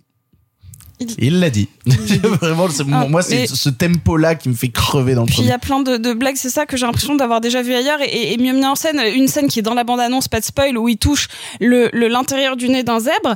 Il y a la même dans Mission Cléopâtre avec sa propre statue. La même blague en disant il y a des trucs dedans. Enfin genre et ça me saoule parce qu'en effet il y a plein de bonnes vannes et puis les, moi j'aime beaucoup les comédiens tous. Je trouve que tout le monde joue très bien et qu'en effet c'est un bon directeur d'acteurs.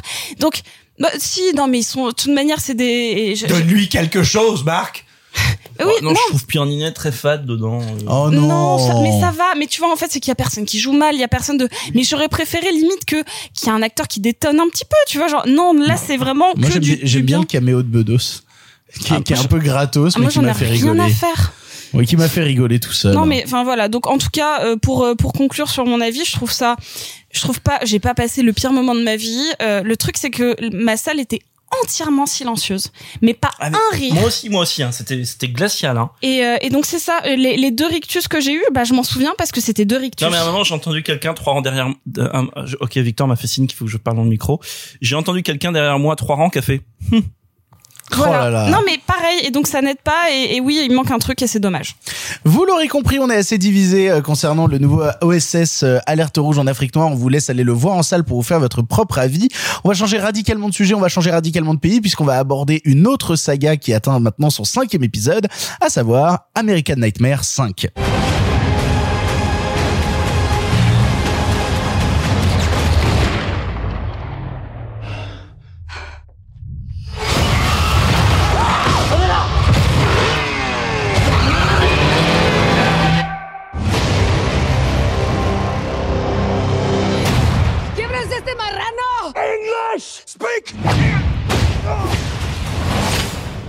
This translate?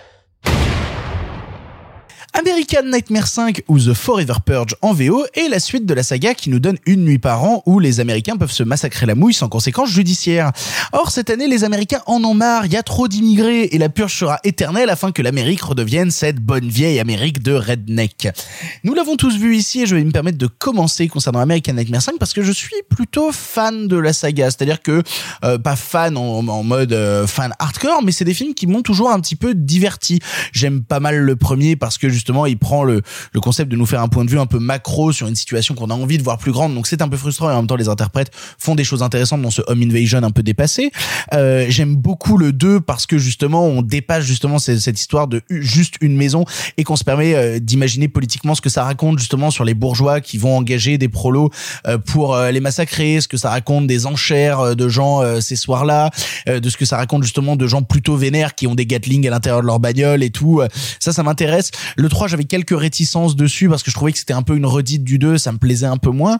Euh, le 4, je ne l'ai pas vu et donc arrive le 5 et le 5 en fait euh, est une vraie déception pour moi. Est une vraie déception parce que je trouve le concept super intéressant. Je trouve le concept super intéressant parce que cette idée de se dire euh, on est dans l'Amérique post-Trump, on est dans cette idée que la purge a été réinstaurée parce que toutes ces histoires de we will build a wall, etc. Et donc il y a trop d'immigration et donc on a réinstauré la purge pour contrôler l'immigration, ce que ça raconte de l'Amérique, ça m'intéresse. Et puis surtout, ça m'in- ça m'intéresse quand le film commence à avoir une parabole politique à base de, bah, cette fois-ci, c'est plus les Mexicains qui vont aller euh, aux États-Unis pour essayer de chercher euh, un idéal, c'est les Américains qui vont s'enfuir au Mexique parce que la purge est devenue éternelle et qu'ils ont peur pour leur vie, que l'Amérique au final commence à se mordre la queue et que c'est l'Amérique qui doit fuir au Mexique. Ça m'intéresse. Ça m'intéresse beaucoup.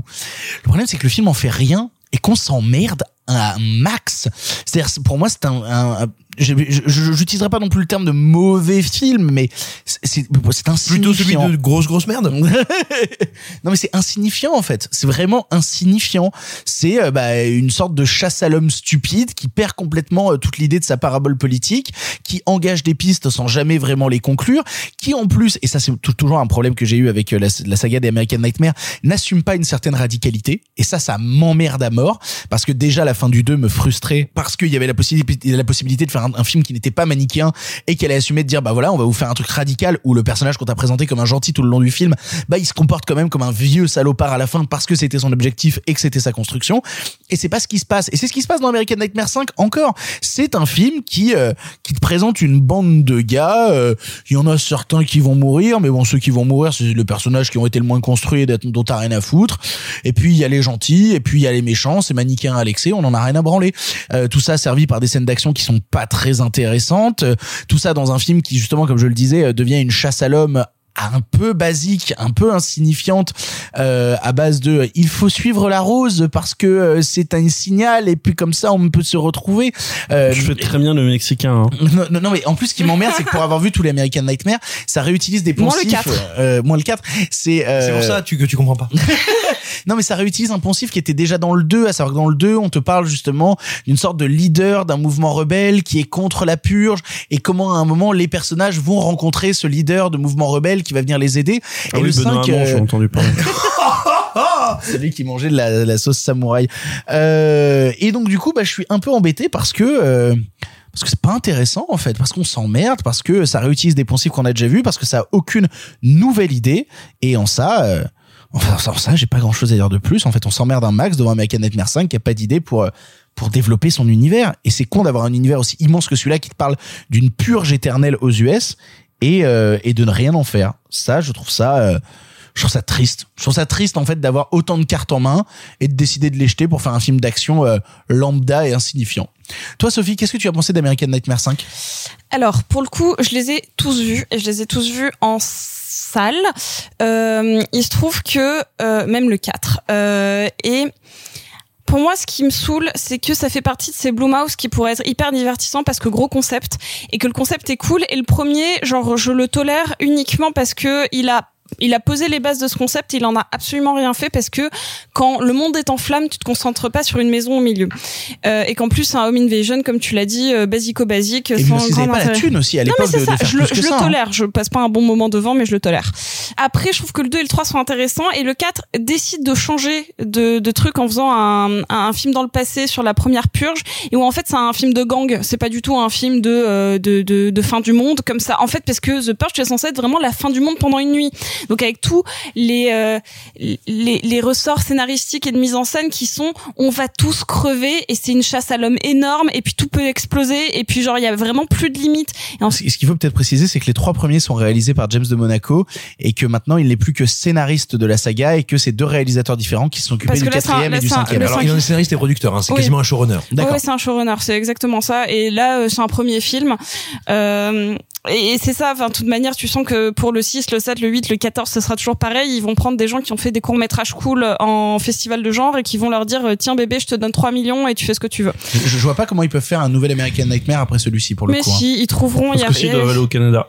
Mais non, mais en fait, y a, y a- tu peux toujours parce qu'en fait, ils tournent et c'est ça, moi, qui qui m'intéresse. C'est pourquoi je vais tous les voir parce qu'à chaque fois, j'ai ce petit espoir qu'à un moment, pas ils vont le réussir, mais ils vont mettre le doigt sur parce qu'ils ils tournent autour de leur concept et ils vont jamais dedans. Ils font jamais un truc cruel, ils font jamais un truc politiquement incorrect et tu l'as soulevé et et c'est ça qui me saoule. Et là, euh, encore une fois, il est trop bien pensant, mais moi là, ce qui me gêne par rapport aux autres, même si j'aime pas beaucoup le 4, il a au moins je, je- dans mon souvenir, il est vaguement euh, pas trop mal fait en termes de montage et de, de mise en scène d'action, genre ça ça passe à peu près mais c'est pas les codes qui me parlent donc euh, voilà. Là, je le trouve tellement brouillon.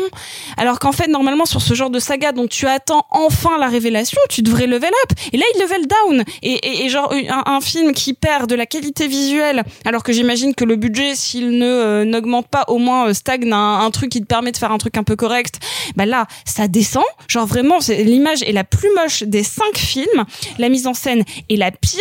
Tu ne comprends rien. Et puis euh, normalement ceux qui viennent chercher de l'horreur gorgolerie comme tu pouvais en trouver encore un peu dans le 1 le 2 et le 3 bah là il y a pas. Il y a pas rien. il y a même pas un petit côté et je mets je mets des gros guillemets un petit côté euh, torture porn un peu à la con euh, qui euh, qui te permet soit de haïr vraiment des gens soit au contraire d'avoir de l'empathie pour eux. Là tu l'as même pas. Et pour le coup, tu, tu as abordé la question, c'est quand même assez incroyable d'avoir des films qui veulent construire des chasses à l'homme sur, en te parlant des problèmes structurels qui construisent l'Amérique d'aujourd'hui et de ne jamais aborder frontalement ces problèmes structurels. Et au final, tu vois, American Nightmare 1 est peut-être celui qui assumait le plus sa radicalité. non En- bah non le c'est 3, le 3 le 3. C'est Alors, le 3 Mais non, parce que pour moi, le 3 finit quasiment trop en happy end pour avoir ce truc-là. Mais non. Alors que mais le attends, 1 a le, a le mérite de vouloir tuer certains personnages et, et, et d'aller assez pas- loin dans pas le milieu, le tu vois. concept, c'est pas le ça le 3 propos, osait te manière. dire, les républicains sont des cannibales symboliques et littéraux au sein des États-Unis et la seule solution pour se débarrasser des républicains, c'est de les tuer. Attention, je suis pas en train de vous dire que c'est un super message et que c'est bien, c'est pas ça. Mais ça, c'était de la radicalité. Ça, c'était du brûlot de série B Ouais, des mais, 70s. ouais, mais les Mais cinq dernières minutes te faisaient un truc vas- un peu lisse pas- et non, mais- banal, Mais quoi. non, parce qu'à la fin, il les bute. On va tuer les républicains. Mais oui. Encore une fois, c'est pas une question de c'est bien, mais j'étais là, je me disais, ok les mecs, au moins vous allez au bout. C'est ça, c'est le seul film qui est parce que je trouve que le 2 est plus fun dans son entièreté en termes de mise en scène parce que encore une fois c'est un film où, où, où on t'a vendu notamment sur le premier euh, parce que vraiment je, je la connais plutôt pas mal cette saga genre sur des, des masques un peu voilà c'est censé révéler le pire de l'être humain et genre là ça veut c'est censé là, euh, être celui sur le racisme ça le met même pas en avant parce qu'en fait tout le monde se déteste de toute manière donc on s'en fout Le 2, c'est littéralement le plus ludique parce qu'il te montre en fait tous les ça. concepts fun qu'on peut créer à travers justement la chasse à l'homme et la mise à mort. Et le 3, en fait, perdure ça avec tout le côté euh, tourisme euh, en- mortuaire non, et tout. en euh. plus, il y a Franck Grillo qui revient dans Grillo, Grillo qui Ouais. revient dans, dans les deux de toute manière, et donc il y a un peu une espèce de continuité. Mais les meilleurs ça. restent les 2 et le 3 Les- de toute façon. Mais oui, parce que le 2, au moins, euh, c'est un film choral et où tu prends des personnes de milieux à peu près différents, ou en tout cas avec des enjeux différents. Ceux qui se retrouvent là, et qui n'auraient pas dû être là, donc de la classe moyenne qui a les moyens de se protéger, ceux qui sont obligés d'être là, et ceux qui vont chasser. Parce que dans le 2, c'est le seul où t'as vraiment quelqu'un qui chasse qui va pour de la vengeance et là tu perds ça donc ouais vraiment je pourrais faire un, un Ah truc bah, une- ça, ça une- arrive dans le dernier tiers, la vengeance de, de, de la purge forever, mais ça n'a pas d'intérêt, quoi. mais Oui, c'est pas quelqu'un qui veut purger. non c'est pas Tu quelqu'un vois qui pas veut ce qui se passe purger dans la tête de quelqu'un qui se dit genre, putain, c'est open bar, j'y vais. Le, le Ouais. 2, Franck Grillo, il vient se, se venger de quelqu'un qui a tué quelqu'un de Son sa fils. famille, son fils, dans la purge d'avant, c'est ça? Non, non, pas du Non, tout. même Il pas, a tué dans un accident de voiture, il a fui. autant pour et moi. lui veut profiter de la purge pour son Ouais, frère. Voilà, Mais- c'est mais ça. c'est un vrai purgeur. quoi. Mais, c'est un coup, vrai c'est purgeur. c'est un truc qui est pas assumé dans le film et qui est Bah dans le 2 si, mais là non. Euh, dans le 2, euh, la Bah, fin du 2, euh, Mais c'est pas grave, de toute sortez les manière. violons et allez vous faire cuire Alors, le cul, encore une fois, on va resituer comme je l'avais fait entre guillemets pour Jungle Cruise, c'est du Blumhouse bête à concept. Donc tu n'attends pas d'avoir un Get Out qui est le qui est qui est pour le coup un Blumhouse qui s'assume être de qualité. C'est pas ça. Là, on est sur la le, le pur Blumhouse qui est tout petit budget, concept con, réalisation médiocre. Mais normalement, ça t'offre un divertissement de samedi soir avec du popcorn et des copains. C'est de la Et- marque repère. Exactement. Mais là, tu ne l'as même pas. Et c'est dommage. Pour continuer, Deux fois Marc, que je finis en toi, disant qui- c'est dommage. C'est triste, quoi. Marc, toi, qu'est-ce que tu as pensé de, de American Nightmare 5 Eh ben, je suis ébahi par vos connaissances sur la saga en matière de grand cinéma et tout. Bon, franchement. Alors, t'as rien à dire parce qu'on a tous mal parlé du 4 alors que toi, tu l'as- tu l'aimes bien le 4. Ah bah, déjà, c'est le seul que j'ai vu. bah oui, bah C'est forcément. juste, euh, j'avais lu une critique positive dans Cinématrack, je crois, une bise aux amis de Cinématrack. Il y a Mad Movies qui l'avait très bien noté aussi à Et l'époque. donc je me suis dit bon pourquoi pas et donc c'est le seul que j'ai vu je n'irai pas jusqu'à dire que c'est un bon film mais par contre j'ai été séduit parce que c'est un film qui était un peu vénère euh, qui était un peu vénère qui était euh, euh, visuellement vulgaire mais presque dans un sens assez sé- séduisant et du coup cette combinaison euh, en faisait euh, de un un truc fondamentalement divertissant comme l'a dit Sophie Enfin, en tout cas pour moi. Et de deux, j'irais pas jusqu'à dire un truc politique, mais au moins, euh, à défaut d'être vraiment un film politique, au moins au stade vénère. C'est déjà pas mal de faire du cinéma vénère, à défaut d'autre chose. Et, euh, et, et, et je- là, vous avez un sujet qui pourrait exactement se prêter à ce genre de truc. On va, je vais pas refaire le, le pitch, vous l'avez tous fait. Ok, il est nul. Le film est vraiment pas du tout intéressant, très mal réalisé, tout plat. Et c'est un film qui met en colère parce qu'il passe à côté de son sujet et il est même pas fun. Il est chiant, un film qui dure 1h40 avec un concept comme ça et qui se permet d'être chiant, c'est pas tolérable. C'est, c'est parce que, c'est même pas que une question de, il faut il faudrait niveler ses attentes par le bas parce que machin, mais c'est juste que c'est du gâchis pour tout le monde. Est-ce que ça n'a aucun intérêt à être fait? Ça n'a aucun intérêt à exister. Euh, Il y, a, y a une promesse qui me semble rompue dès le départ, c'est que t'as un film qui s'appelle Je Purge Forever, et, et le pitch, ça reste quand même que il y a la, y a la purge. Elle s'étend au-delà des 24 heures ou au-delà des 12 Ouais, heures. Il y a des gens qui refusent de l'arrêter. Voilà, des gens qui refusent de l'arrêter, donc je sais pas combien de temps ça dure, 12 heures ou 24 12 heures. 12 heures. Et que littéralement, le film se passe dans les heures qui suivent. Et le film se passe et se termine dans les heures qui suivent. Donc c'est pas The Purge Forever. Déjà, il y a un truc que je trouve fondamentalement dommage et pas ambitieux là-dedans. Moi, un film qui s'appelle The Purge Forever, je parle d'un film où on en est déjà au sixième mois de la purge. Je caricature, mais vous voyez où je veux en Et t'en venir. fais un film post-apo? Et t'en fais un, exactement. Et pas un film politique LV3. Et, et bah voilà. Non mais exactement en fait. Et le problème c'est que comme tout ce film qui va être une, une- ce film qui va être une fuite en avant vers le Mexique où dès le début on a compris ok tel personnage il va mourir à deux tiers du film et ça va se passer à peu près comme ça. Il va mourir et ça va se passer exactement comme Eh ça. dans le film. je, je suis même pas d'accord parce que moi je m'attendais à ce que certains personnages meurent et ils meurent pas parce que le film est trop gentil. Non mais il y tu en a vois. un, c'est évident qu'il va mourir depuis le début Ouais, à de tel moment. Et, et, et d'autres, enfin bref, et, et le film qui est en plus extrêmement paresseux et peureux en matière de violence. Il y a une séquence euh, à un moment de sorte de piège à la proto-saut, etc. qui dit bon déjà tu dis Ah oui, avec les lapins crétins. Qu'est-ce ouais, ouais, qu'est-ce que ça fout- qu'est-ce que ça fout là déjà bon bref. Et tu et, et tu te dis bon ça pourrait être gore. Bah même pas ça coupe tu vois rien. En fait c'est un film peureux. Euh, c'est un film peureux. C'est un film où on voit rien littéralement. C'est un film sous-éclairé sous-exposé qui est gris.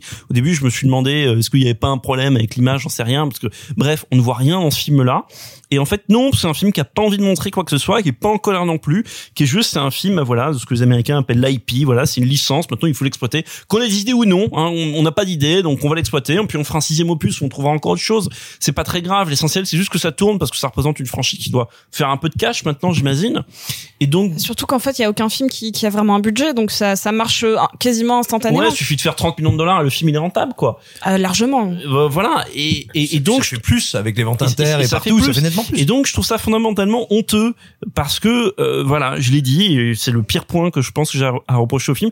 Le film est chiant. Le film est chiant et un film comme ça, bis, machin, où que tu ne peux même pas regarder pour rigoler parce que le film n'est même pas généreux, mais même pas en idiotie. Le film est juste fondamentalement plat.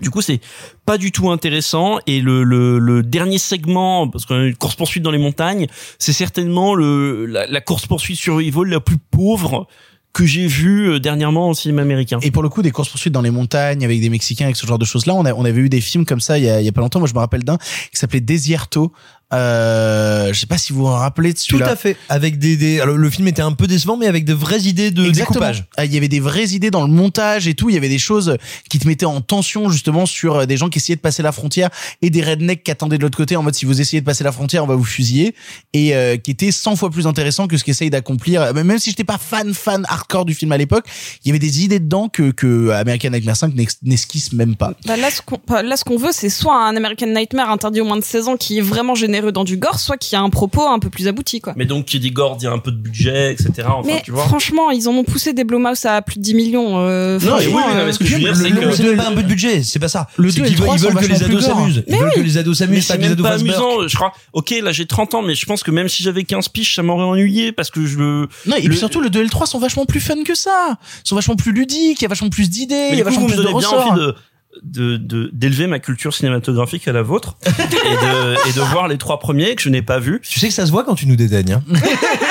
vraiment Ouais, une petite forme de mépris là, mais comme la ça en table. retour on pourrait voir des bons films pour- moi je pourrais vous faire découvrir Abel Gance tu vois euh, La roue tourne, Marc. La roue tourne. Roue roue tourne tourne. tournera Euh, pour conclure, Simon, toi, qu'est-ce que t'as pensé d'American Nightmare 5 Ah, merci Simon tu la connais cette histoire.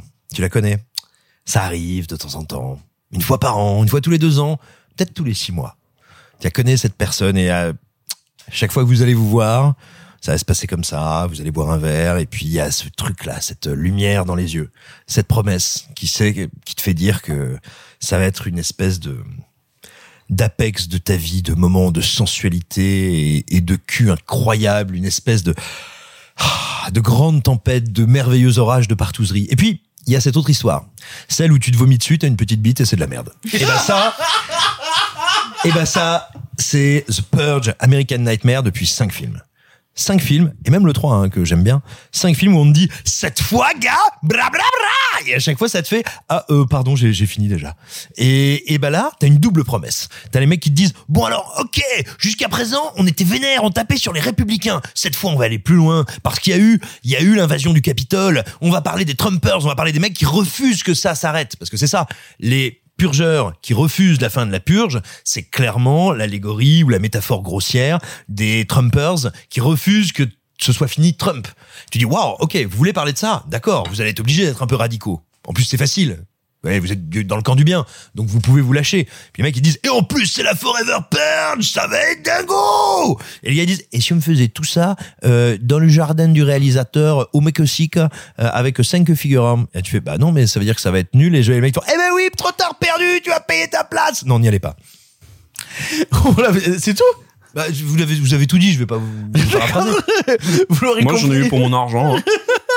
Vous l'aurez compris, on n'a pas beaucoup aimé American Nightmare 5. Euh, Heureusement qu'il y a d'autres films actionneurs un peu débiles cette semaine, peut-être plus intéressants, ou je sais pas, je l'ai pas vu, mais il y a Simon et Marc Euh, qui je s'y sais sont pas non collés. plus. Ils sont allés voir le dernier film avec Liam Neeson, Ice Road. Spreading out. It's going to keep cracking for two, maybe 3,000 meters. We're going to have to run tight together. Go!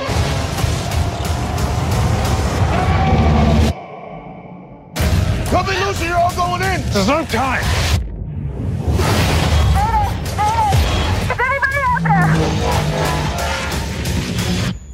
We're coming. Just hang on. Ice Road est le dernier actionneur énervé avec Liam Neeson en rôle principal qui cette fois-ci incarne un pilote de camion expérimenté engagé pour déterrer une mine de diamants dans le Grand Nord canadien afin de sauver des mineurs bloqués. Or la route des glaces est pleine d'embûches et aux intempéries s'ajoute une série d'attaques mystérieuses. Simon, Marc, vous êtes allé voir ça. Marc, tu commences. Qu'est-ce que t'as pensé de Ice Road? Préambule J'aime bien les films pourris de Raume Colessera avec euh, Euh, ouais, Liam je regarde. En fait, voilà, c'était à peu près ça mon préambule. Je regarde quasiment toutes les merdes avec Liam Neeson. Il y, en a certaines que je trouve quasiment séduisantes. J'ai vraiment une, de la sympathie et, et vous allez m'en vouloir, mais j'ai de la sympathie pour Non-Stop, qui est un film que. Oh là là, quelle horreur. Non, non, vraiment. Et, euh, et donc voilà, je les regarde quasiment toutes parce que on va pas commenter ce qui est devenu la carte de, Liam Neeson, mais je- je- je- j'ai toujours une forme de curiosité euh, malsaine, mais, mais en même temps euh, bienveillante pour ces films-là. Et donc Ice Road, moi je t'avoue, ça me plaît tout de suite. Il y a pas un moment où j'hésite où je me dis ah est-ce que non? J'ai extrêmement envie de voir un film comme Ice Road. Pourquoi? Parce que il y a deux trucs que j'aime beaucoup dans le cinéma américain, c'est que de un, les Américains ils savent filmer du territoire, et que de deux, les Américains ils savent filmer, euh, ils savent fil- ils ont su filmer les prolos et, et les métiers de prolos et les métiers d'ouvriers qui euh, parcourent euh, parcourent les États-Unis. Et et il y a ces deux dimensions-là dans Ice Road parce que, bah voilà, un film de camion, on va traverser des, routes de glace, puis on a tous regardé les émissions, là, les camionneurs de l'impossible, j'en sais rien, et puis moi, on me vend... Le convoi de l'extrême. Voilà. Alors là- non, tout le monde n'a pas regardé ça. et ben tu as voilà, bah, t'aurais dû regarder ça à la place de The Purge. Et euh, et, et là on me vend bah, euh, le, le le sorcereur ou le salaire de la peur, mais sur de la glace avec Liam Neeson, je dis banco. Et Laurence Fishburne. Et Laurence Fishburne. Euh, donc je dis banco. Et, et, et le film est fondamentalement navrant et, et, et alors je vais faire très rapidement pourquoi il est navrant. C'est très mal écrit, il y a des incohérences partout, visuellement c'est un enfer parce que à, à chaque fois qu'il y a des plans qui pourraient être jolis, comment dire, parce que évidemment à un moment vous traversez des paysages que ben on voit pas tous les jours dans la vie. Quasiment Bah, des paysages lunaires, en fait. Les paysages lunaires, bah évidemment il n'y a pas un plan qui dure plus de deux secondes, que c'est surcoté dans tous les sens et que tu vois, euh, avec les caméras qu'on a aujourd'hui et les systèmes de grues motorisées qu'on a aujourd'hui, on peut faire des plans assez chiadés de camions sur la glace, mais comme on coupe au bout du- du- d'une seconde ou deux, ça n'a pas d'intérêt. Donc bref, tout, tout le film est pourri sur ces points-là, le scénario est absolument inepte, mais vraiment, ça me, du coup, ça me fait de la peine parce que c'est un film qui a potentiellement un super sujet, qui surtout s'inscrit dans une tradition de cinéma américain. Donc là, je reviens à ce que je disais au début, donc de, de films catastrophes, films d'aventure avec des héros prolos, qui moi j'aime bien parce que ça a été un genre ou un sous-genre qui a particulièrement bien illustré Tony Scott quand vous voyez un film comme Unstoppable ou l'attaque du métro 123 dans une autre mesure et qui a un T'aimes peu bien l'attaque du métro 123 mais c'est super. Bah, c'est, pas, un chef-d'œuvre, c'est pas son meilleur, mais c'est un super film. Unstoppable, par contre, c'est vraiment un film ab- absolument remarquable et qui a eu une petite continuité dans parce que quand quand tu vois un film comme euh, Deepwater Horizon de, de de Peter Berg, qui est un film pas mal du tout, euh, qui a plein de petits problèmes mais qui est quand même un- voilà. Ça s'inscrit un peu dans cette dans cette dans cette lignée là et puis on se doute bien qu'il va y avoir des problèmes avec les cadres etc des manigances. Bon on retrouve tout ça dans les Road mais jamais le film n'a envie de bien faire et donc c'est là où je trouve ça dommage c'est que c'est un film qui a pas d'envie. C'est un film qui a à aucun moment c'est-à-dire qui se contente juste de ses capitalisations sujet plus Liam Neeson et qui ne dépasse jamais ça qui n'a pas envie de montrer des beaux paysages qui n'a pas envie de vous montrer des scènes d'action que vous n'avez pas vues ailleurs alors que pourtant putain juste cette idée de camion on parle de, de 52 tonnes qui, qui, qui passent des routes de glace et quand on dit des routes de glace c'est littéralement des routes qui sont faites en glace donc En fait, des- ils traversent un lac gelé. voilà, hein, un, lac gelé, un lac gelé, donc des routes qui ont une épaisseur qui doit faire, je sais pas, euh, euh, 20 cm quoi, peut-être plus, j'en sais rien. Mais donc bref, ce qui a peut se prêter à plein de super séquences de tension, d'action. Euh, si vous avez déjà vu des, bah voilà, le, le convoi de la peur. alors évidemment, je cite des chefs-d'œuvre, le convoi de la peur, le salaire de la peur. Même si c'était un vingtième de ces films-là, ça serait pas mal. Et, et c'est jamais ça. C'est, il y a des, à chaque fois qu'il y a une scène d'action, c'est, c'est, il y a rien qui est, ou quasiment rien qui est fait en vrai parce que ces images de synthèse ignobles, mais qui sont, mais asylum, hein. Il y a des, il y a des, il y a des accidents, c'est asylum. Ah, je je te trouve un peu dur, mais. Ah, le camion qui s'enfonce de la glace à un moment, la, la physique, il y a rien qui va, quoi. La, la physique de la, de, de, de la benne, là, qui, bon. Je te laisserai en parler. importe. Mais du coup, c'est un film qui m'a un peu mis en colère parce que je trouve qu'en fait, c'est une super possibilité. C'est un film où tu as envie d'être derrière la caméra et te dire, ou, à la table de montage, au moins pour dire, vous avez fait des beaux plans et vous n'en profitez pas. Tout le reste de la narration, machin, c'est un désastre. Mais on pourrait admettre, ok, c'est un désastre, mais au moins faire de belles images. Et le film ne délivre même pas ça. Donc c'est un film qui m'a un peu énervé. Alors que, de un, j'aime bien les conneries de Liam Neeson, et que, en plus, là, il, pff, il a même pas envie de faire le film. Ça pourrait être euh, celui-là comme n'importe lequel, il s'en, il s'en fout. Et, et qu'en plus, voilà, pour les raisons que je viens de citer, je trouve le film paresseux et, euh, et même pas euh, inventif, alors que son sujet se prête à l'être. Simon, toi aussi tu l'as vu le film, qu'est-ce que tu en as pensé?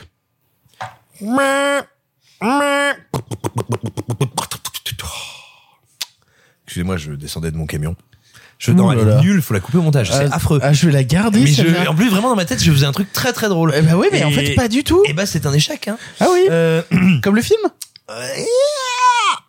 plus compliqué que ça. Euh, moi, je te dirais, la dernière fois que j'ai vu Liam Neeson avoir froid, c'était dans le territoire des loups, Oui, de Grey. The Grey. Et voilà, et j'avais un peu le fantasme. Alors, bon, quand tu regardes l'équipe technique et le projet, tu Qui dis c'est qui oui. a réalisé le territoire des loups déjà Joe Carnan. Joe Ah oui, Joe Carnan, c'est vrai. territoire C'est de très la cool. meilleure adaptation non officielle d'un Jack London. C'est euh, Jack London qui rencontre Hollywood. C'est merveilleux comme film. Bref, j'avais un peu, un peu l'espoir qu'on retrouve quelque chose euh, de la morsure, du froid, d'un truc un peu désespéré, euh, blanc comme l'enfer. Bref, bon, c'est pas le cas. hein. C'est pas le cas. Il y a déjà un premier indice. Euh, C'est l'affiche du film où si vous regardez bien que ce soit les affiches américaines ou françaises, euh, c'est pas exactement les mêmes, mais elles ont la même composition. Euh, des camions qui font boum boum et la tête de Liam Neeson. Et quand vous regardez la, tête de Liam Neeson, vraiment, vous avez l'impression en fait que il a été pris en photo en train de se dire genre, mais attends, je l'ai tourné celui-là? J'ai tourné celui-là. Et, Oh, et puis ce qui est fou, c'est qu'il a pas la même tête sur les deux affiches. En fait, c'est la même affiche, mais il a pas la même tête sur l'affiche américaine et l'affiche française. Je pense qu'il a juste un filtre Snapchat catastrophe. Oh là Et- là.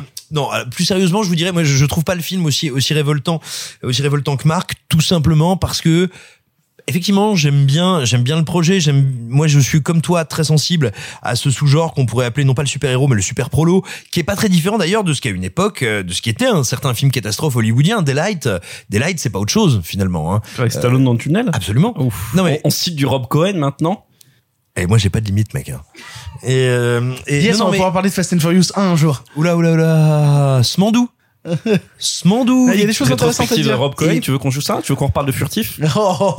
Smandou. Et non, non, et en réalité, je trouve jamais le film désagréable parce que j'aime bien son point de départ, parce que c'est triste à dire, mais comme Steven Seagal, bah, j'aime bien suivre euh, la lente déprédation physique et psychologique de Liam Neeson. C'est un spectacle comme un autre. C'est un peu comme regarder, tu sais, le moment où tu dis, ah, mon poisson commence à, flotter sur le ventre, mais il nage encore un peu. Bah voilà, là, il en est là. Euh, je trouve pas le film fondamentalement désagréable. Moi, plus que je l'ai pas tant trouvé sur que ça. Les effets spéciaux sont perfectibles, mais et oui, la physique est délirante, mais visuellement, je les trouve pas désagréables à l'œil. En revanche, il y a un truc qui me fascine, dans le mauvais sens du terme, c'est que le film est incapable de créer de la tension. Mais ça, c'est dingue. C'est-à-dire que normalement, t'as des types, parce que on parlait du salaire et du convoi de la peur. Pourquoi? Euh, Ce sont euh, deux films, l'un étant le remake de l'autre, où des hommes doivent, euh, en camion, transbahuter de la TNT. C'est-à-dire que des secousses trop fortes vont provoquer son explosion. Or, ils sont dans des territoires, euh, on va dire, euh, géographiquement hostiles. Donc, il y a une vraie problématique à avancer en camion avec de la TNT. Là, on est dans un concept très proche parce que euh, ils traversent donc cette route de glace à une période de l'année où elle devrait être fermée, mais l'urgence de la situation fait que le gouvernement leur ouvre. Et donc, en fait, ils sont en train en permanence de surveiller. Enfin, on te dit à un moment, on te le dit dans un dialogue, genre, voilà, il faut qu'on fasse très attention. Ils sont trois camions à notre tempo parce que tout simplement, euh, vu la, la pression qu'on impose sur la glace, la vitesse à laquelle on avance et les trois poids de nos camions font que si jamais on perd en, en comment dire en synchronicité entre nos camions, on va provoquer un écroulement en chaîne de la glace et ça va être terrible. Donc, tu- donc tu te dis waouh, c'est quand même tendu. Les mecs doivent être corrélés à la même vitesse à chaque instant. Et puis à partir de là, pendant tout le film, ils sont jamais à la même vitesse. Il y a des problèmes, il y a des trucs. Et de temps en temps, on dit genre attention, la glace craque, on va accélérer. Et je fais genre non mais ça va, moi, moi je peux le conduire votre camion aussi. Hein. J'ai pas le permis, mais ça va bien se passer. Et vraiment, c'est un film qui est incapable de créer de la tension que je ne trouve jamais désagréable, mais qui est tragiquement anodin. Vous l'aurez compris, Marc et Simon n'ont pas particulièrement apprécié euh, Ice Road et n'ont pas grand chose à en dire de plus. Mais l'avantage dans cette émission, c'est qu'il y a des films aussi qui n'ont été vus que par un seul chroniqueur. C'est l'heure des films. En bref, en bref. Ça va durer encore longtemps. Eh bien, vous, qu'est-ce que vous faites dans les bras de mon cocher? On en avait encore beaucoup du sensationnel comme ça Pourquoi vous pensez qu'on ne prend pas le cinéma au sérieux? Cette ligne est sur écoute. Il va me falloir être bref. En bref, cette semaine, Vivo est un film d'animation sorti directement sur Netflix qui nous raconte l'histoire d'un petit singe kinkajou qui aime la musique et va aider un vieil ami à lui à déclarer sa flamme en chanson. Vous vous dites, euh, Victor, pourquoi est-ce que tu parles de ce film? Pourquoi est-ce que tu veux nous parler du dernier film d'animation euh, Sony Pictures euh, sorti chez Netflix? Zoophilie, dépression Eh ben non, c'est surtout parce qu'il est écrit par la scénariste de In the Heights et que les chansons sont composées par euh, les compositeurs de Hamilton et que le premier rôle, c'est Lin-Manuel Miranda. Voilà. Dépression donc. Qui ça? C'est quelqu'un que j'aime un petit peu. Vous avez déjà parlé de Hamilton, notre sauveur? Non, mais c'est euh, bon. C'est Book of Mormon, c'est autre chose. Oui, non, c'est c'est sûr que Book of Mormon, c'est c'est un autre délire.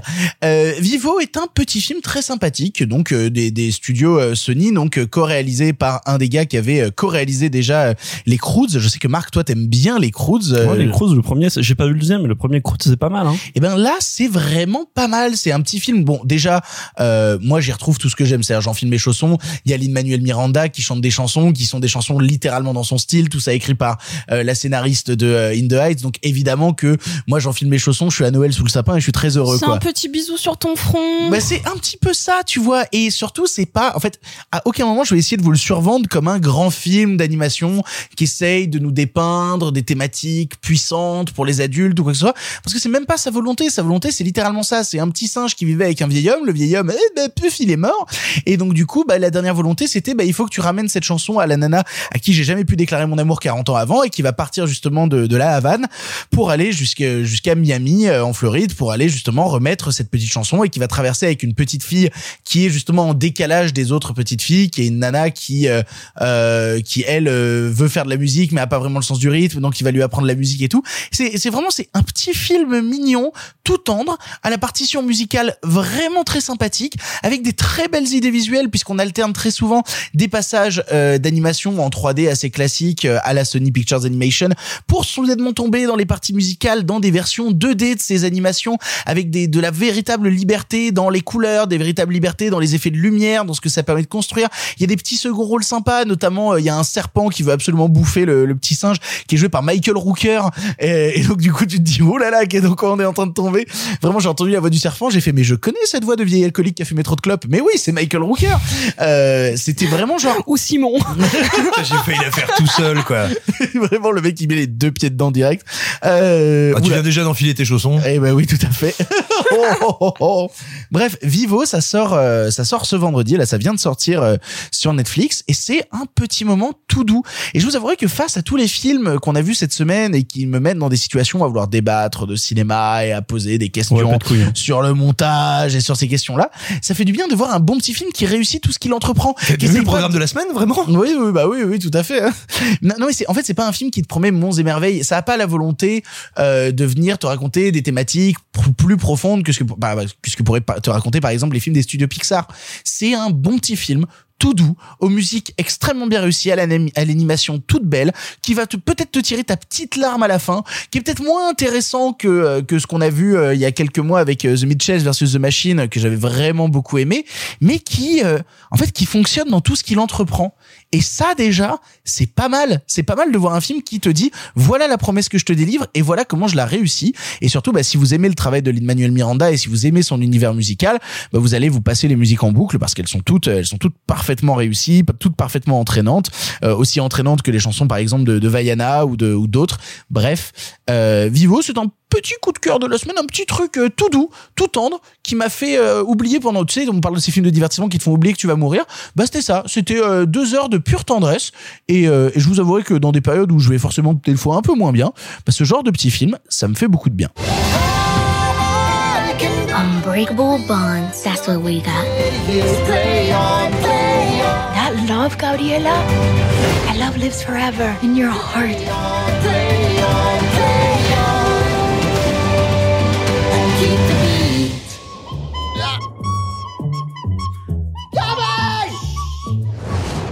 Deuxièmement, et pour conclure les en bref cette semaine, Le Soupir des Vagues, le dernier long métrage de Koji Fukada, nous fait suivre le personnage de Sachiko en quête de racines, se rendant dans sa famille japonaise installée en Indonésie. Sous fond de reconstruction post-tsunami, elle fait la connaissance d'un homme mystérieux retrouvé sur la plage, dont le comportement fascine tout le monde. Sophie, tu l'as vu, qu'est-ce que tu en as pensé? À la base, je voulais vous parler d'un autre film, d'un film québécois qui vient de sortir qui s'appelle Nada Butterfly. Et puis j'ai vu qu'il était dans une seule salle à Paris et que ça m'a rendu triste de conseiller un film que littéralement personne ne pourrait voir. Et donc je me suis penchée sur des films, enfin sur un film que je serais pas allée voir de base parce que de temps en temps ça fait du bien. C'est pas un film qui m'attirait entre guillemets plus que ça parce que euh, je connais pas son réalisateur. J'avais vu la bande-annonce de l'infirmière, les retours étaient pas mal, mais je, je ça m'avait pas plus attiré que ça. Et j'y suis allée sans rien savoir. Et c'était formidable. C'est c'est pas un film parfait, mais c'est un film très intéressant parce qu'il me parle de sujets que je ne connais pas. Et déjà, je trouve que un film qui t'amène sur des, des, des territoires autres que ton petit quotidien et tes petites réflexions, c'est c'est toujours un énorme plus et c'est quelque chose qu'on oublie parfois en allant voir, euh, ben, comme on dit, un film de divertissement qui, euh, euh, bah, franchement, quand on va voir Suicide Squad, on sait qu'on on, on- sait ce qu'on va voir. Enfin, il n'y a pas de grosses surprises. Et là, en effet, j'ai été parfaitement séduite par, bah, par exemple, tout simplement le rapport entre l'Indonésie et le Japon. C'est quelque chose dont je que j'ai jamais vu au cinéma euh, et notamment là cette cette jeune fille parle beaucoup donc avec les amis de son cousin qui sont donc indonésiens et il parle de tsunami parce que euh, elle a connu le tsunami euh, au Japon et eux l'ont vécu donc de manière plus antérieure et parle de la reconstruction. Et ce film là est mêlé à un film de fantôme puisque ce mec qui sort de la plage, euh, enfin qui, qui sort, le premier plan c'est lui qui sort de l'eau, on sait pas trop d'où, c'est une espèce d'apparition un peu mystique, mais en fait il a des pouvoirs avec l'eau, il peut, euh, il peut complètement déshydrater quelqu'un, il peut faire apparaître de l'eau, il peut, euh, il devient un espèce d'attrait médiatique, il peut euh, genre se téléporter, enfin il y a plein de choses qui sont assez mystiques, assez étranges et que perso je je je- j'avais jamais vu ailleurs. Donc est-ce que c'est pas aussi agréable de juste rentrer dans une salle pour voir un truc qui est là pour te surprendre? Et moi perso euh, bah déjà un j'étais très content de voir qu'il y avait beaucoup plus de monde pour voir ce film là que pour voir OSS un au, au hall euh, un en milieu d'après-midi. Euh, la salle était d'ailleurs plutôt âgée et ça m'a fait plaisir de voir de l'attrait pour un cinéma qui vient te sortir de tes sentiers battus euh, nous en tant que petits parisiens. Enfin littéralement ça ça ça te fait voyager. Et le film est très tendre sur ce brassement à la fois des, euh, des nationalités, des paysages et de ses sujets parce qu'en effet il va te parler à la fois des premières amours de ce que c'est que de rencontrer quelqu'un d'étrange et aussi c'est quelqu'un qui est sur le sur euh, qui, qui est là en fait qui va retrouver qui veut retrouver euh, à partir d'une photo de son père euh, un paysage en Indonésie dans lequel elle n'est jamais allée alors qu'elle a de la famille là-bas pour répondre les centres de son père. Donc là vous- vous- comme je vous l'ai dit je vous ai parlé d'au moins quatre sujets différents dans ce film qui fait 1h30 et qui donc m'a littéralement fait voyager. Et donc c'était là ce que je cherchais euh, d'un film où je suis j'ai juste poussé une porte un peu au hasard et euh, je vous recommande vraiment d'aller voir le film et j'ai hâte de me pencher sur le reste de sa filmo sachant qu'il avait un film sélectionné en 2020 et que ce mec là vient de l'animation puisqu'il avait adapté euh, euh, Balzac euh, en court métrage d'animation et que pour ça il a il a reçu une distinction de euh, euh, putain de chevalier des lettres euh, comment Chevalier des Arts et Lettres. merci de chevalier des arts et des lettres euh, il y a quelques années. Et donc c'est un mec qui m'intéresse parce qu'il a vraiment plein de choses à raconter just like me. Ada apa? Nah, anak-anak meninggal. Lu makan aja di gampang, di monster. Ah.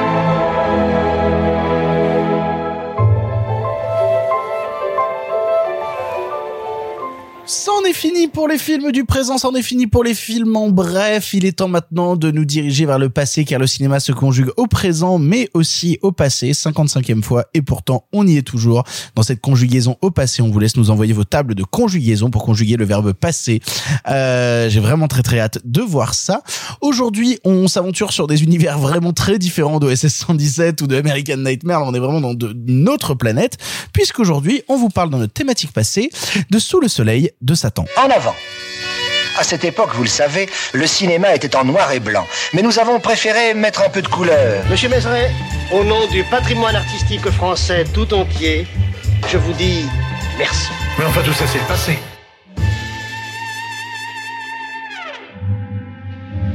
Avez-vous compris? Je vous dis que nous sommes vaincus. Et Dieu avec nous vaincu, vaincu. Quel blasphème. Laissez-moi. Ne m'écoutez plus. Vous laissez. Mais rien n'est impossible ni incroyable pour des hommes tels que vous. Je vous suis. C'est Dieu qui vous inspirait tout à l'heure. Allons rendre le petit mort à sa mère. Dieu se joue de moi.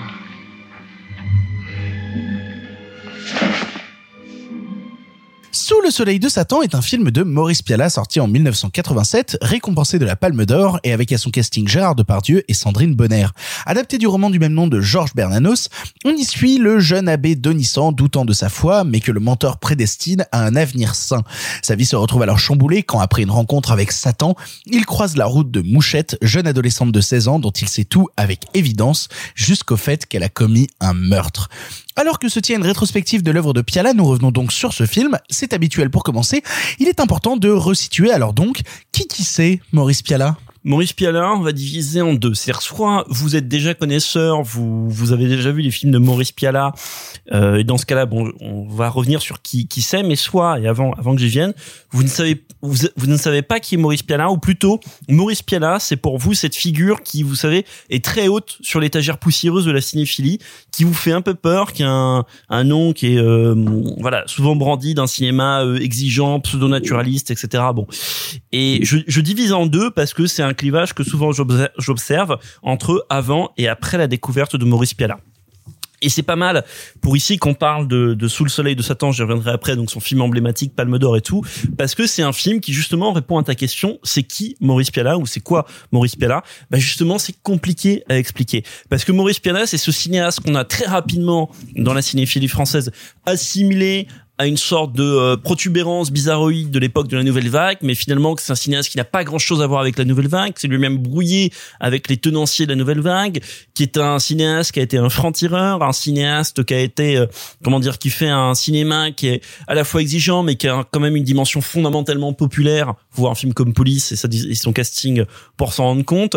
Bref, euh, c'est un cinéaste qui est un peu tout et rien en même temps, qui est absolument unique dans le paysage français. Il ressemble à aucun autre. euh, voilà, euh, tout à l'heure j'ai parlé de nouvelle vague. Bon, même si la nouvelle vague c'est des cinéastes un minimum, un minimum définis, euh, qui sont pas forcément uniformes. Évidemment, Crivette c'est pas Godard, c'est pas Truffaut, c'est des cinéastes différents, mais on peut les mettre quand même dans ce dans ce lot au moins un moment de leur carrière.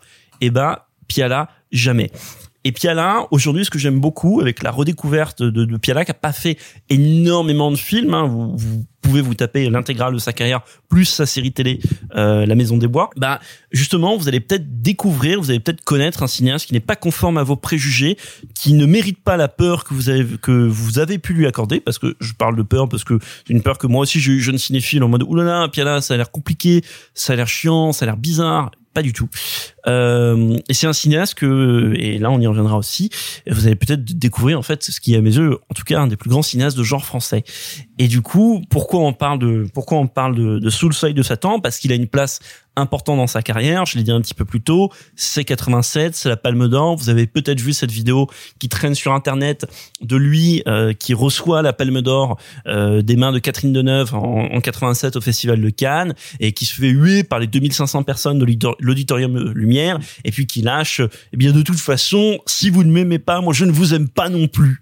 Et qui leur fait un gros doigt d'honneur. Ouais, voilà, et, et, et il se casse.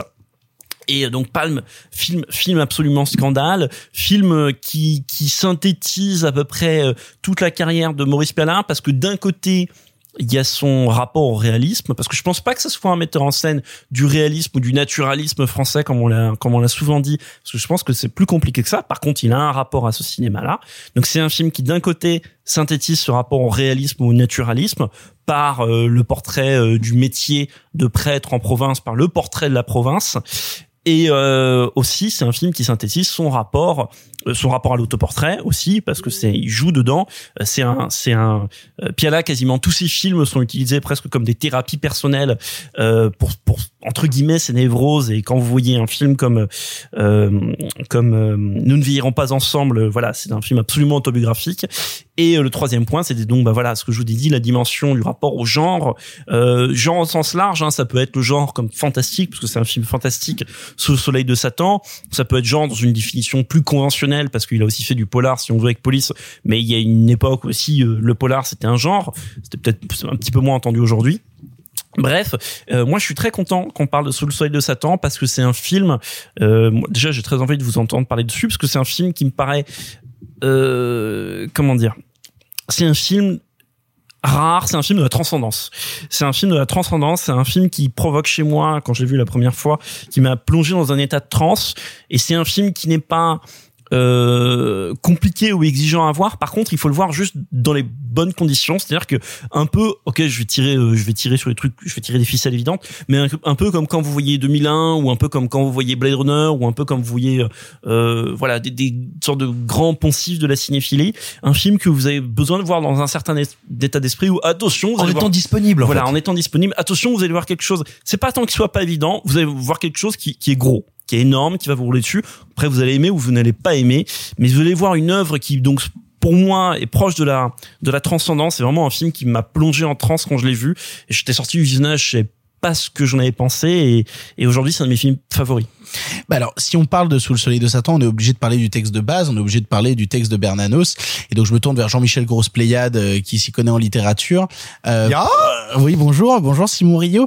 Euh, parle-nous de Bernanos et parle-nous de justement transposer le texte de Bernanos au cinéma. C'est toujours compliqué, les rencontres entre les grands metteurs en scène et les grands textes. Euh, ça donne souvent des occasions manquées terribles. Je pense à Brian De Palma euh, qui adapte euh, euh, le Dahlia Noir, où tu te dis sur le papier que c'est a match made in heaven, c'est une rencontre parfaite. Et souvent, eh ben, les rencontres parfaites, eh ben, ça se termine en divorce. Ouais, comme, Là, c'est pas le cas. Comme euh, Tim Burton à Alice au Pays des Merveilles ou comme euh, Gondry et l'écume des jours. Absolument. Et Bon, là, Tim Burton a jamais adapté Alice au Pays des Merveilles? Alors, ça, c'est un, un autre dé- C'est un autre est-ce- débat. Est-ce qu'on est en train de parler d'Alice au non, Pays des Merveilles dans un débat sur... au euh, Pays des Merveilles, qui est un autre truc. Est-ce qu'on est vraiment en train de parler de Tim Burton dans un débat sur Maurice Pialache Je trouve Bah ça oui, parce incroyable. que c'est une- Cinéaste de genre. Un genre de cinéaste. Non, non, mais oui. non, mais c'est c'est les matchs parfaits. C'est ça que dont je Mais parle. je suis absolument d'accord. Et là, quel bonheur absolu de voir une rencontre parfaite qui se transforme en fusion parfaite. Pourquoi? Bernanos, c'est un auteur français qui naît à une période, enfin, ou plutôt, non pas qui naît, mais qui va exister à une période un peu particulière. Il naît à la fin du 19e siècle, de mémoire 1888. Et donc, il va commencer à vivre de sa plume avec ce roman, qui n'est pas son premier texte publié, mais qui est celui qui marque sa bascule, on va dire, dans le devenir d'écrivain professionnel, euh, qui est publié, si ma mémoire est bonne, en 1927. Bernanos, on pourrait le qualifier de catholique conséquent. Quand je veux dire catholique conséquent, euh, c'est pas euh, un bourgeois réac qui dirait simplement genre eh, elle était mieux avant. Euh, c'est pas simplement un bourgeois réac qui dirait quand même merde Jésus l'Église c'est pas mal. Non, on parle de quelqu'un qui a une intuition catholique doublée d'une foi catholique, doublée d'une connaissance aiguë et de euh, l'eschatologie chrétienne et de ses contemporains qui est d'une précision, d'une intelligence. C'est un grand écrivain moraliste qui est fascinant, qui est passionnant et qui écrit sur son temps, sur les caractères quelque part un peu comme la bruyère et qui dans Sous le soleil de Satan va travailler quelque chose qui traverse aussi une partie de l'œuvre de l'œuvre de Piala, on qu'on qualifie parfois trop vite de misanthrope, c'est pas vrai. C'est une œuvre, enfin dans les cas de ces deux artistes, ce sont des œuvres qui s'inquiètent de l'orgueil originel, de la fierté originelle des êtres humains et de ce en quoi elle les mène à l'erreur. Et là, il faut en revenir au texte, aussi bien du roman que du film. Sous le soleil de Satan. C'est pas juste un texte qui claque. Enfin, c'est pas juste un titre qui claque. Même si c'est un titre qui claque. Qu'est-ce que ça veut dire sous le soleil de Satan? C'est pas un titre hérétique qui dirait, euh, euh, cette lumière qui nous inonde la journée n'est pas divine, mais elle est maléfique. C'est pas ça. C'est fait, je crois, pour nous rappeler que qu'est-ce que c'est le règne du Satan? Le règne du malin, c'est celui de l'illusion. C'est celui de la tromperie. Eh bien, tous les personnages, du plus secondaire au plus important que ce soit symboliquement ou en termes de présence à l'écran dans le film, ce sont des personnages qui s'illusionnent sur eux-mêmes, sur leur véritable motivation et sur les autres. Et de là, parce que c'est aussi quelque chose que raconte Piala, hein, que ce soit dans À nos amours, dans Nous ne vieillirons pas ensemble, dans Van Gogh, ce sont des personnages qui sont en lutte entre le monde et leur représentation du monde. Et bah ça, je trouve que dans ce film-là, ça arrive à un niveau d'incandescence incroyable parce que Piala va s'appuyer sur ce texte qu'il respecte énormément en l'adaptant vraiment. Juste pour en terminer, avant de te passer la parole, Sophie, ce qui est très particulier dans le texte, c'est qu'il a une structure assez euh, assez rare finalement. Il commence par une espèce d'introduction qui avance elle-même d'ellipse en ellipse, puis ensuite on va retrouver, enfin pas non pas retrouver, découvrir le personnage de l'abbé euh, Denissan.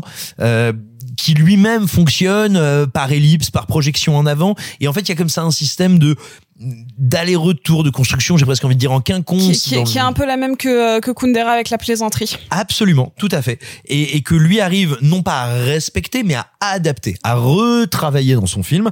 Je trouve qu'il y a là-dessus un travail d'adaptation qui est superbe, un travail à la fois de respect du texte, mais également de transformation qui est d'une finesse incroyable. Et là-dessus, là enfin, je vais essayer d'en d'en terminer par là. Euh, ce que je trouve fascinant avec avec Piala, c'est que moi c'est le metteur en scène qui m'a semble-t-il appris un truc que je trouve passionnant. Longtemps, je me suis dit ou j'ai cru très sincèrement que je n'aimais pas le naturalisme. Piala m'a permis de comprendre qu'en fait le naturalisme n'existe pas et que quand tu crois qu'une œuvre est naturaliste, tu vas te mettre en face d'elle et tu vas te rendre compte de là où elle fait style, de là où elle fait récit. Et en fait, il me semble que Sous le soleil de Satan fait ça parfaitement. On peut pas dire que c'est pas stylisé, on peut pas dire que c'est purement réaliste. La preuve, c'est un récit fantastique. Néanmoins, il va chercher dans chacune de ces séquences une vérité, une intensité, une durée des plans, de l'existence de ces personnages qu'on peut rapprocher d'une forme, j'ai envie de dire, de naturalisme poétique. Et enfin, et enfin, il faut rappeler un truc, c'est que celui qui joue le rôle de Satan, c'est Jean-Christophe Bouvet, dont on parle jamais, qui est pourtant une des gueules les plus fantastiques du cinéma français, qui a une des voix les plus distinctives et une diction Ah bah, là, on incroyable. est sur un second couteau culte du cinéma français, quoi. Ouais, mais voilà, dites-vous que c'est pas seulement le méchant beau-père dans Taxi, c'est un des plus immenses comédiens de cinéma et de théâtre en France. Et dans ce film, il a un rôle qui est sidérant. Euh, pour parler encore une fois de, de l'auteur original, il faut savoir que c'est un, il fait partie de ces auteurs qui ont connu les deux grandes guerres et qui, euh, qui a donc, en fait, c'est toujours hyper intéressant le questionnement de la foi et je trouve que le film le fait aussi d'une certaine manière euh, très intéressante et pas seulement chez ceux qui représentent la religion et qui sont censés avoir entre guillemets une foi infaillible, mais comment les autres vont même questionner leur foi. En tout cas, moi, c'est ce qui me touche le plus dans le film. Mais dans le livre, moi, j'ai pas lu euh, Sous le soleil de Satan, mais j'avais pas mal étudié euh, un autre de ses romans qui était euh, donc le journal d'un curé de campagne et où en fait on sent que il a il a pu expérimenter la perte de la foi au sein du peuple. Et qu'en fait c'est cette euh, perte de foi qui va créer une espèce de euh, de scindement euh, un petit peu radical entre ceux qui vont rejeter l'institution et ceux qui vont rejeter Dieu de manière générale ou en tout cas tout ce qu'il représente. Et et donc en connaissant un petit peu ce ce pan-là de la réflexion euh, après les deux grandes guerres mondiales, comment Piala le met à l'écran, c'est quelque chose qui m'intéresse. Je suis pas spécialement euh, familière de son cinéma, j'ai juste vu euh, à nos amours, euh, qui est l'un des, enfin le rôle qui a révélé euh, Sandrine Bonner, qui est là encore une fois euh, absolument formidable.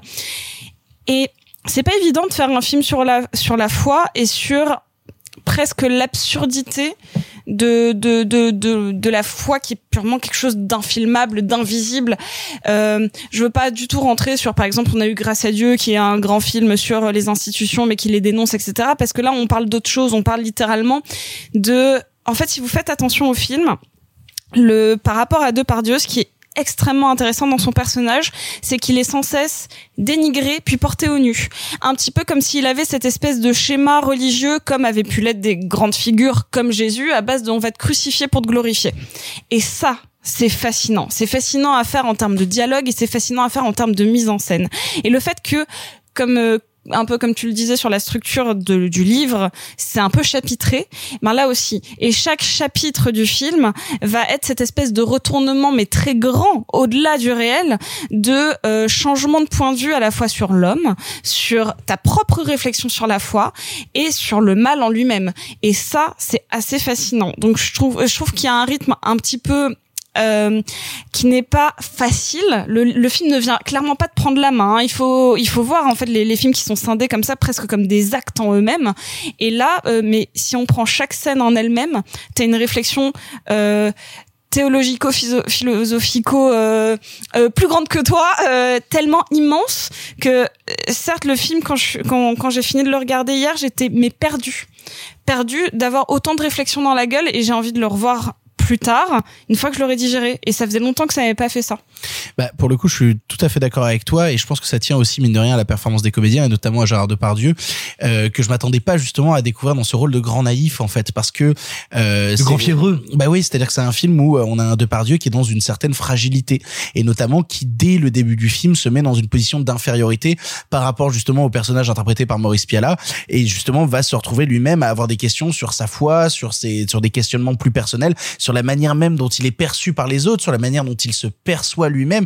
Donc tu peux chercher même plus loin une réflexion sur la carrière de Depardieu et puis sur ce personne, sur cette personne qui se dit parfois je suis porté au nu, parfois je suis rejeté. Qu'est-ce que je suis moi en termes d'être humain? Est-ce que je dois continuer à croire? Et donc du coup moi le film me, me Je, passionne. alors, je, euh, je- je suis désolée, il, il remet jamais en cause sa foi. Alors, non. Mais jamais. Sa, sa, sa vocation au sein de l'Église, mais jamais, jamais, jamais, jamais en sa fait, foi. en fait, pour moi, il ne, il ne se pose pas la question de est-ce qu'il doit continuer à croire, mais est-ce que la manière dont il croit est bonne Est-ce que la manière dont il euh, défend, euh, dont il défend justement et dont il euh, propage la parole justement d'un certain christianisme est une parole qui convient? Est-ce que il n'est pas euh, à la mauvaise place justement dans une certaine institution? Mais c'est quelqu'un qui veut être encore une fois, je parlais de péché d'orgueil originel. C'est quelqu'un qui ne cesse, par sa fausse humilité, par sa fausse ferveur, de dire aux autres "Excusez-moi d'être mieux que vous, vous savez." C'est une lourde croix à porter. Et, c'est ça son péché, Et- son et- péché puis surtout, mortel. à partir du moment où il commence à être porté au nu par les autres, c'est une position qu'il accepte euh, avec une fausse humilité, encore une fois, de euh, je suis pas vraiment à ma place, mais quand même, bonjour, je suis venu faire des miracles, comment allez-vous? Euh, Et donc, du coup, moi, le film me passionne pour les réflexions vis-à-vis du personnage de Depardieu, et me passionne aussi, justement, dans toutes ces dimensions fantastiques, parce que j'aime beaucoup, justement, en fait, le, le film me perd autant qu'il me retrouve. C'est ça qui est assez étrange quand je regarde Le Soleil de Satan. C'est on, on, on en parlait euh, avant l'émission et je parlais du fait que le travail sur les ellipses temporelles que crée Piala dans le film, c'est un truc qui me qui me fascine autant que ça me perturbe parce que je suis constamment à me poser des questions. Mais quand sommes-nous? Quand sommes-nous? C'est-à-dire que vous me construisez des scènes où un personnage doit aller d'un point A à un point B. Et pourtant tout ce que vous me montrez c'est le du point A au point A. Vous ne me montrez jamais le point B. Vous me dites que euh, telle personne va aller à tel endroit faire telle chose. Pourtant quand on le retrouve ce personnage là nous sommes déjà six mois plus tard et vous, vous, ne- vous ne m'avez pas explicité le fait que nous sommes six mois plus tard. Donc je me retrouve constamment perdu un petit peu à l'image des personnages qui eux aussi sont perdus dans leurs propres réflexions et puis surtout moi ce que j'aime dans le film c'est justement le moment où il se permet des, des, des lancers de dialogue à travers à travers des dimensions plus fantastiques notamment toute la scène de rencontre avec Où il décide de l'accompagner à travers champs dans ce dans cette nuit américaine extrêmement forcée extrêmement stylisée tout ce passage là moi me, me fascine sur le trouble qui envahit le personnage de Depardieu et qui en même temps arrive à garder une certaine rationalité parce que autant il croit en Dieu autant il croit en Satan et justement Mais, euh, tu peux pas croire à l'un sans l'autre. exactement. Et c'est un film qui te dit ça, et c'est peut-être ça qui a fait chier les gens à l'époque. C'est justement le fait que tu crois autant dans le positif que dans le malin, et c'est très étrange parce que moi, les questions que me pose le film par certains instants, peut-être les je compris de travers et j'en serais désolé, mais en tout cas, moi, c'est les réflexions que le film m'apporte. C'est que je me dis, euh, putain, les miracles ne peuvent exister qu'à partir du moment où on a aussi cru en Satan. C'est-à-dire que la sainteté ne peut être touchée qu'à partir du moment où on a rencontré le malin et où on a rencontré le négatif. Au final, aucun être qui fait des miracles ne peut être que dans le positif et tous possèdent justement une part d'ombre à découvrir et à décortiquer et qui vient leur apporter justement cette dose de sainteté. La sainteté existe aussi à travers le malin. Et ça, cette réflexion-là, qui est du coup pas du tout euh, pro-église et qui est pas du tout un truc qu'on t'apprendrait justement dans certains Ah bah cours de catéchisme, Mais etc. bien sûr que si. Ah, je suis pas d'accord. Ah, mais si. ah, mais Bien clairement, sûr si. Bah, pas d'accord tu. Ah bah tu- si. bah si, tu n'admets l'existence de Dieu que si tu admets l'existence du de, diable. de, de- de- du malin, quoi. Et Oui, que, oui, et oui, que- oui, parce que oui. si tu n'admets pas l'existence du malin, ça veut dire qu'il peut te séduire autrement, etc. Oui, tu- oui, mais te dire que les personnes saintes ont forcément des gens qui ont rencontré le malin, justement. Moi, moi, c'est toute cette réflexion-là qui me plaît beaucoup, justement, sur, euh, sur la découverte de ton véritable pouvoir de sainteté à partir du moment où tu as côtoyé le pire, tu vois. Mais parce que tu veux, il y a deux choses terribles quand le film est montré. Euh, Bernano, c'est certes un auteur catholique, conservateur, etc. Mais de par son statut, de par, disons-le, quand bien même il est reconnu comme un des grands grands génies de la littérature française du XXe siècle. Néanmoins, ne nous mentons pas, il n'est pas extrêmement lu et donc il va pas déclencher de, ferveur, de colère, de scandale ou relativement peu. En revanche, Piala, qui est déjà intronisé comme un cinéaste important, un cinéaste clivant, et ben là, si je veux, non seulement il va embrasser ce texte, le magnifier, l'accompagner, le transcender, mais c'est quand même une œuvre qui au final te dit, mais vous tous, croyants et incroyants, vous êtes sous l'empire de votre propre médiocrité et sous le soleil de Satan. Parce que on est en 87, on est encore sous Mitterrand, et qu'on te dise que le curé est un faux humble, qu'on te dise que le euh, riche, euh, euh, enfin le riche, le, le on va dire le l'aristocrate dégénéré est un être mauvais, palo, falot et, manipulateur, qu'on te dise que Sandrine Bonner, mouchette, cette petite jeune femme de 16 ans, euh, ben, est à la fois ivre d'elle-même et puis manipulée par les autres, c'est une chose, mais qu'on te dise que même leur contrepoint, le député, laïcard, médecin, est lui aussi empreint de l'exacte même médiocrité. Si tu veux, c'est un film qui renvoie tout le monde tellement dos à dos qu'il ne peut mais qu'embraser et mettre en colère les gens qui le regardent. Et enfin, c'est peut-être ça la clé du cinéma de Piala. Si on vous a dit que Piala c'était dur et pas très accessible, ça n'est pas vrai. La grande difficulté de Piala, c'est que c'est un authentique cinéaste mal aimable. C'est pas un sale gosse, c'est pas un emmerdeur, c'est pas un mec qui fait le malin, c'est quelqu'un qui nous met tous autant que nous sommes, face à nos limites et à notre capacité, ou plutôt notre incapacité, à accéder à la transcendance et au meilleur de nous-mêmes. Et ça, c'est un reflet qu'on n'a pas envie de regarder dans le miroir. Et pourtant, t'abordais la question justement d'un certain naturalisme et on parlait justement d'un certain esthétisme, notamment dans la scène de rencontre avec Satan, avec cette nuit américaine bleue. Moi, c'est un film qui, par certaines images, m'a laissé des choses très marquantes. Il y a des images du film qui sont venues m'imprégner la rétine. Là où pendant la première partie du film, je t'avouerai que je suis, euh, je suis dans une position moi qui me met mal à l'aise parce que je me dis c'est tout ce que je déteste. C'est-à-dire je regarde le film et je me dis ah là là, je ne sais pas comment je vais rentrer dedans parce que c'est tout ce que je rejette. Et le film arrive à m'attraper par plein d'aspects et notamment dans cette quête d'esthétisme et notamment je, je pense qu'on peut spoiler. Il y a prescription sur euh, sur euh, sous le soleil de Satan, mais sur la scène où euh, le personnage de Sandrine Bonner est apporté à l'hôtel et que tu as ce visage de Depardieu qui se retourne maculé et là tu ça, c'est des images que je trouve d'une puissance folle. La scène de fin où il tient l'enfant dans ses bras, t'as des trucs comme ça qui sont, mais visuellement, à la fois aussi terrifiants, qui hypnotisants et qui justement viennent mettre en image justement tout le propos qu'a développé le film à un instant T. C'est justement et c'est ça qui les renforce, c'est que afin d'apporter ces images-là, afin d'apporter cette imagerie, on a avant tout beaucoup parlé avant. Et c'est toute la parole qui a été construite avant qui a permis après d'instaurer ces images qui viennent te claquer et te laisser des, des images de frayeur intense dans le visage. Mais tu sais, toi, toi tu parles de l'évolution de l'imagerie jusque dans la deuxième partie euh, du film, mais euh, ce que- ce qu'on n'a pas dit, c'est que, enfin, peut-être on l'a dit, mais que Maurice Pialat est un immense esthète parce qu'il a travaillé avec les plus grands chefs opérateurs de son temps. Et que, en l'occurrence, c'est pas rien parce que quand il fait euh, Sous le soleil de Satan, il travaille avec un mec qui s'appelle Willy Courant, qui à l'époque un des grands chefs opérateurs de la nouvelle vague. Et, et moi, ce qui rend le film infiniment beau, et je vais employer un terme que je déteste, voire que je méprise, mais tant pis, j'ai paresse intellectuelle, je trouve pas d'autres mots. C'est une claque esthétique et pas seulement pour les raisons que t'évoques, Victor, pas seulement. Alors certes, pour les paysages absolument euh, incroyables. C'est vrai que c'est méprisable. Du, du, du, non, mais le, le terme claque, bon, Mais claque oui, esthétique, je- on, dirait, C'est un peu galvaudé. on dirait les, les, les blogueurs qui parlent de classique instantané, tu vois. Mais euh, mais bref, ouf, euh, tu vois, moi aussi je suis mal aimable comme Maurice Pialat. Ah bah, mais si vous ne m'aimez pas, je ne vous aime pas. J'entends des youtubeurs ciné pleurer. Euh, J'entends des youtubeurs ciné pleurer au fond de la pièce. Euh, bref, et, et tu vois, par exemple, toute la première partie, C'est ton chien, euh, tout son travail sur les textures des personnages, de- des intérieurs, etc. Enfin, euh, tu, tu prends ça et tu compares avec ce que d'autres cinéastes font à l'époque dans les années 80, des cinéastes qui sont contemporains de, de, de Piala, qui font des genres différents, mais même, je vais aller chercher loin, mais tu, tu regardes comment filme ses intérieurs Alain Corneau, etc.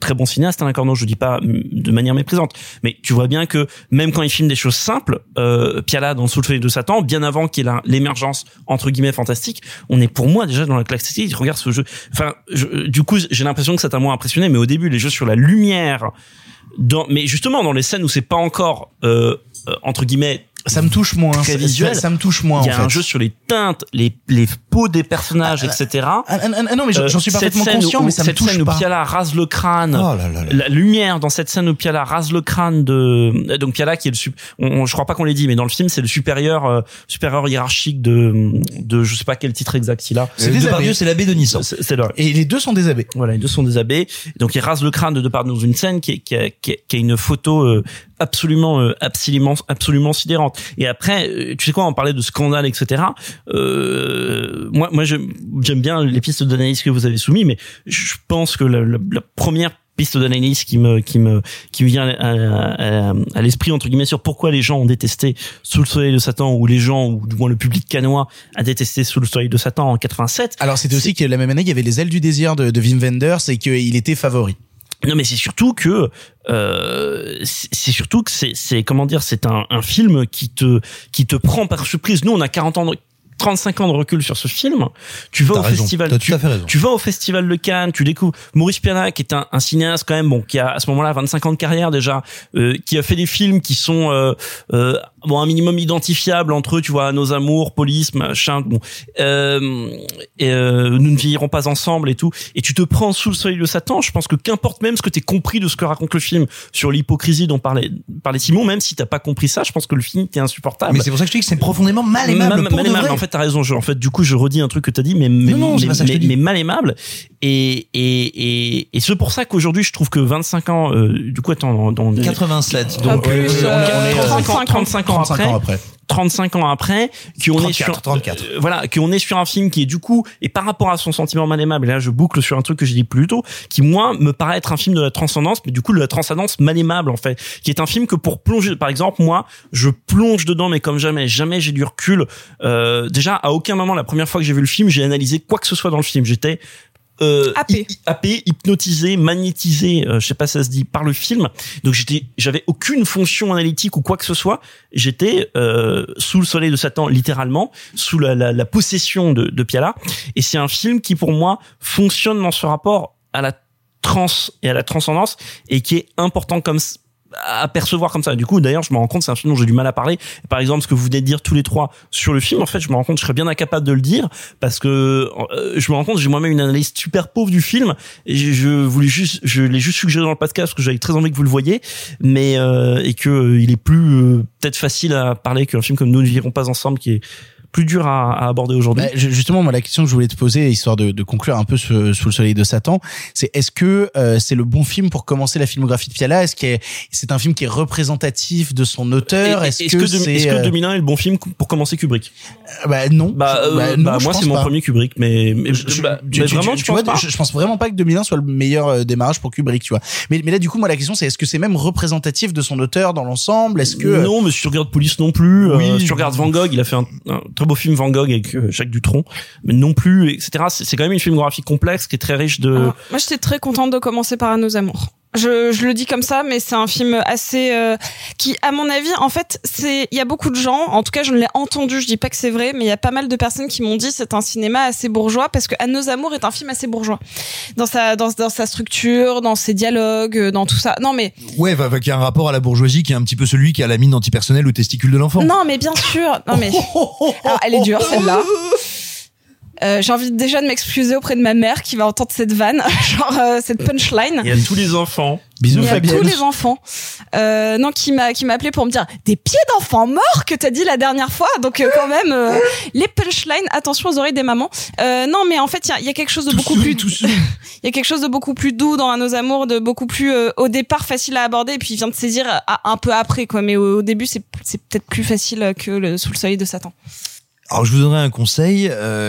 Effectivement, je, je serais bien incapable de dire quelle est la porte d'entrée idéale ou quelle me semble être la porte d'entrée idéale euh, au cinéma de Piala. Moi, je vous conseillerais peut-être juste que j'ai eu la chance de vivre. Si vous avez à côté de vous un ami, une connaissance, un prof, un proche ou même un, une critique dont vous aimez le boulot et qui a écrit sur Piala, en fait, prenez n'importe quel film dont vous pouvez vivre ou lire après une analyse parce que c'est un cinéma tellement rugueux, âpre, abrasif, mal aimable que effectivement on peut très rapidement se dire genre ah j'ai détesté c'était nul! Alors vous n'avez pas détesté ça n'était pas nul. Vous avez subi exactement ce que le film voulait que vous subissiez. Et donc voilà essayez de vous accompagner pour le voir quelle que soit votre porte d'entrée Justement, euh, en fait, pourquoi on parle de Piala? Tu l'as dit, il y a une rétrospective. Petite précision, c'est une rétrospective en deux parties, donc sur deux parties de sa carrière de huit films. Donc déjà, voyez en fonction du cinéma qui passe, euh, les films qui passent, euh, euh, les sélections de films qui passent dans le cinéma à côté de chez vous. Et justement, pour euh, encadrer euh, le truc dont parlait Simon, enfin pour encadrer ce visionnage, vous, vous connaissez Revue et Corrigé? Oh, alors j'ai j'ai Il y découvert. a un article sur Maurice Piala. Alors surtout j'ai découvert et ça il nous l'a pas dit, j'ai découvert en faisant le, le montage de la miniature de l'émission et tout que sur la nouvelle affiche de Sous le soleil de Satan, en bas se trouvait un petit logo revu et corrigé. Ah oui, c'est vrai qu'on est partenaire, j'avais oublié. sandwich C'est- vrai qu'on est partenaire de la Bah, ressortie. dis donc l'homme sandwich, comment ça va Dis donc? J'ai découvert le petit logo revu et corrigé, j'ai fait bah mon salaud, dis donc. c'est qui rappelle-toi c'est qui qui voulait qu'on parle du film? Ah aussi, c'est bizarre Je quand me même. tiens à la disposition de la répression des fraudes. l'entre-soi du cinéma français si, euh, non mais c'est ça la vérité dans le cinémathèque que du coup vous avez de la matière à lire sur Maurice Piala et qui reviendra un peu bah, justement sur ce qu'on vient de dire sur le, le oh là là bah vous avez prou- prout. C'est horrible de finir sur ça, sur Maurice Piala, de finir sur un prout. Franchement, on peut terminer sur un prout, ça aussi c'est mal aimable. C'est ainsi que se termine ce 55e épisode de Pardon le cinéma. Marc 55, on est en pleine guerre d'Algérie, c'est la mort d'Albert Einstein, c'est la mort de James Dean. Comment tu l'as vécu cette époque, toi, 1955 Non, mais Tu vas rester sur Prout, t'as pas envie de donner Ok, plus? euh, si vous voulez euh, euh, 55 x 7 ça fait combien? J'en ai aucune Bah, voilà. putain d'idée. mais c'est aussi Rosa Parks qui refuse de céder sa place dans un bus monsieur Oh, il y a quelqu'un qui a bossé là avant. Hein. Moi- bah, attendez niquez-vous quoi Eh, moi, moi aussi, j'ai fait des recherches sur Wikipédia avant, tu vois. tu crois quoi? On n'allait pas se faire baiser trois fois non plus. Euh, c'est ainsi que se termine donc cette 55e épis- euh, épisode de Pardon le cinéma. C'est aussi le moment où nous partons en vacances parce que depuis euh, janvier, nous avons fait une émission par semaine non-stop, sans compter la période de Cannes où nous avons fait une émission par jour. Autant vous dire que euh, depuis janvier, euh, on n'a pas chômé. À Quoi. la rentrée, il y en aura une par journée. et, et puis sans, et puis sans compter qu'on a des- on, on a tous une vie et un travail à côté Oui, c'est ça, on a des trucs à faire dans nos lives, tu vois, et qu'on est vraiment pas assez payé pour ça. Peut-être qu'à la rentrée on le sera plus, mais euh, ce sera d'autres choses à aborder avec vous. En tout cas, voilà, on vous laisse pour deux semaines. Les deux prochaines semaines seront sans pardon le cinéma, mais vous pouvez toujours aller réécouter les épisodes précédents. Vous pouvez toujours aller réécouter si jamais des films vous intéressent. Vous pouvez toujours aller chercher dans les 55 épisodes précédents de pardon le cinéma. Je suis sûr que même dans les thématiques passées, vous allez trouver des choses à découvrir, des films qui vont vous passionner, notamment les émissions du confinement à l'époque où on se permettait de faire de véritables ciné-clubs et de parler de 12 films à l'époque euh, ou qui, bah, qui n'étaient que justement des propositions nouvelles, que des que des films qui, qui nous sont euh, personnellement euh, bah, euh, voilà importants. Euh, je remercie tous les gens autour de la table d'avoir participé à cette émission. Merci beaucoup Marc. Prout. Ouais, bah oui, bien évidemment. Et merci beaucoup Sophie. Merci beaucoup. Merci beaucoup Simon. Dieu vous bénisse. On vous retrouve après les périodes de vacances. On se retrouve à la dernière semaine d'août pour toujours vous parler de cinéma. On a plein de belles choses qui se préparent pour la rentrée avec, pardon, le cinéma. Oh là là, surprise, teaser. Vous n'êtes pas prêts pour la rentrée. Ça va être très très rigolo. En attendant, salut salut les copains. Arrêtez, j'en suis fini.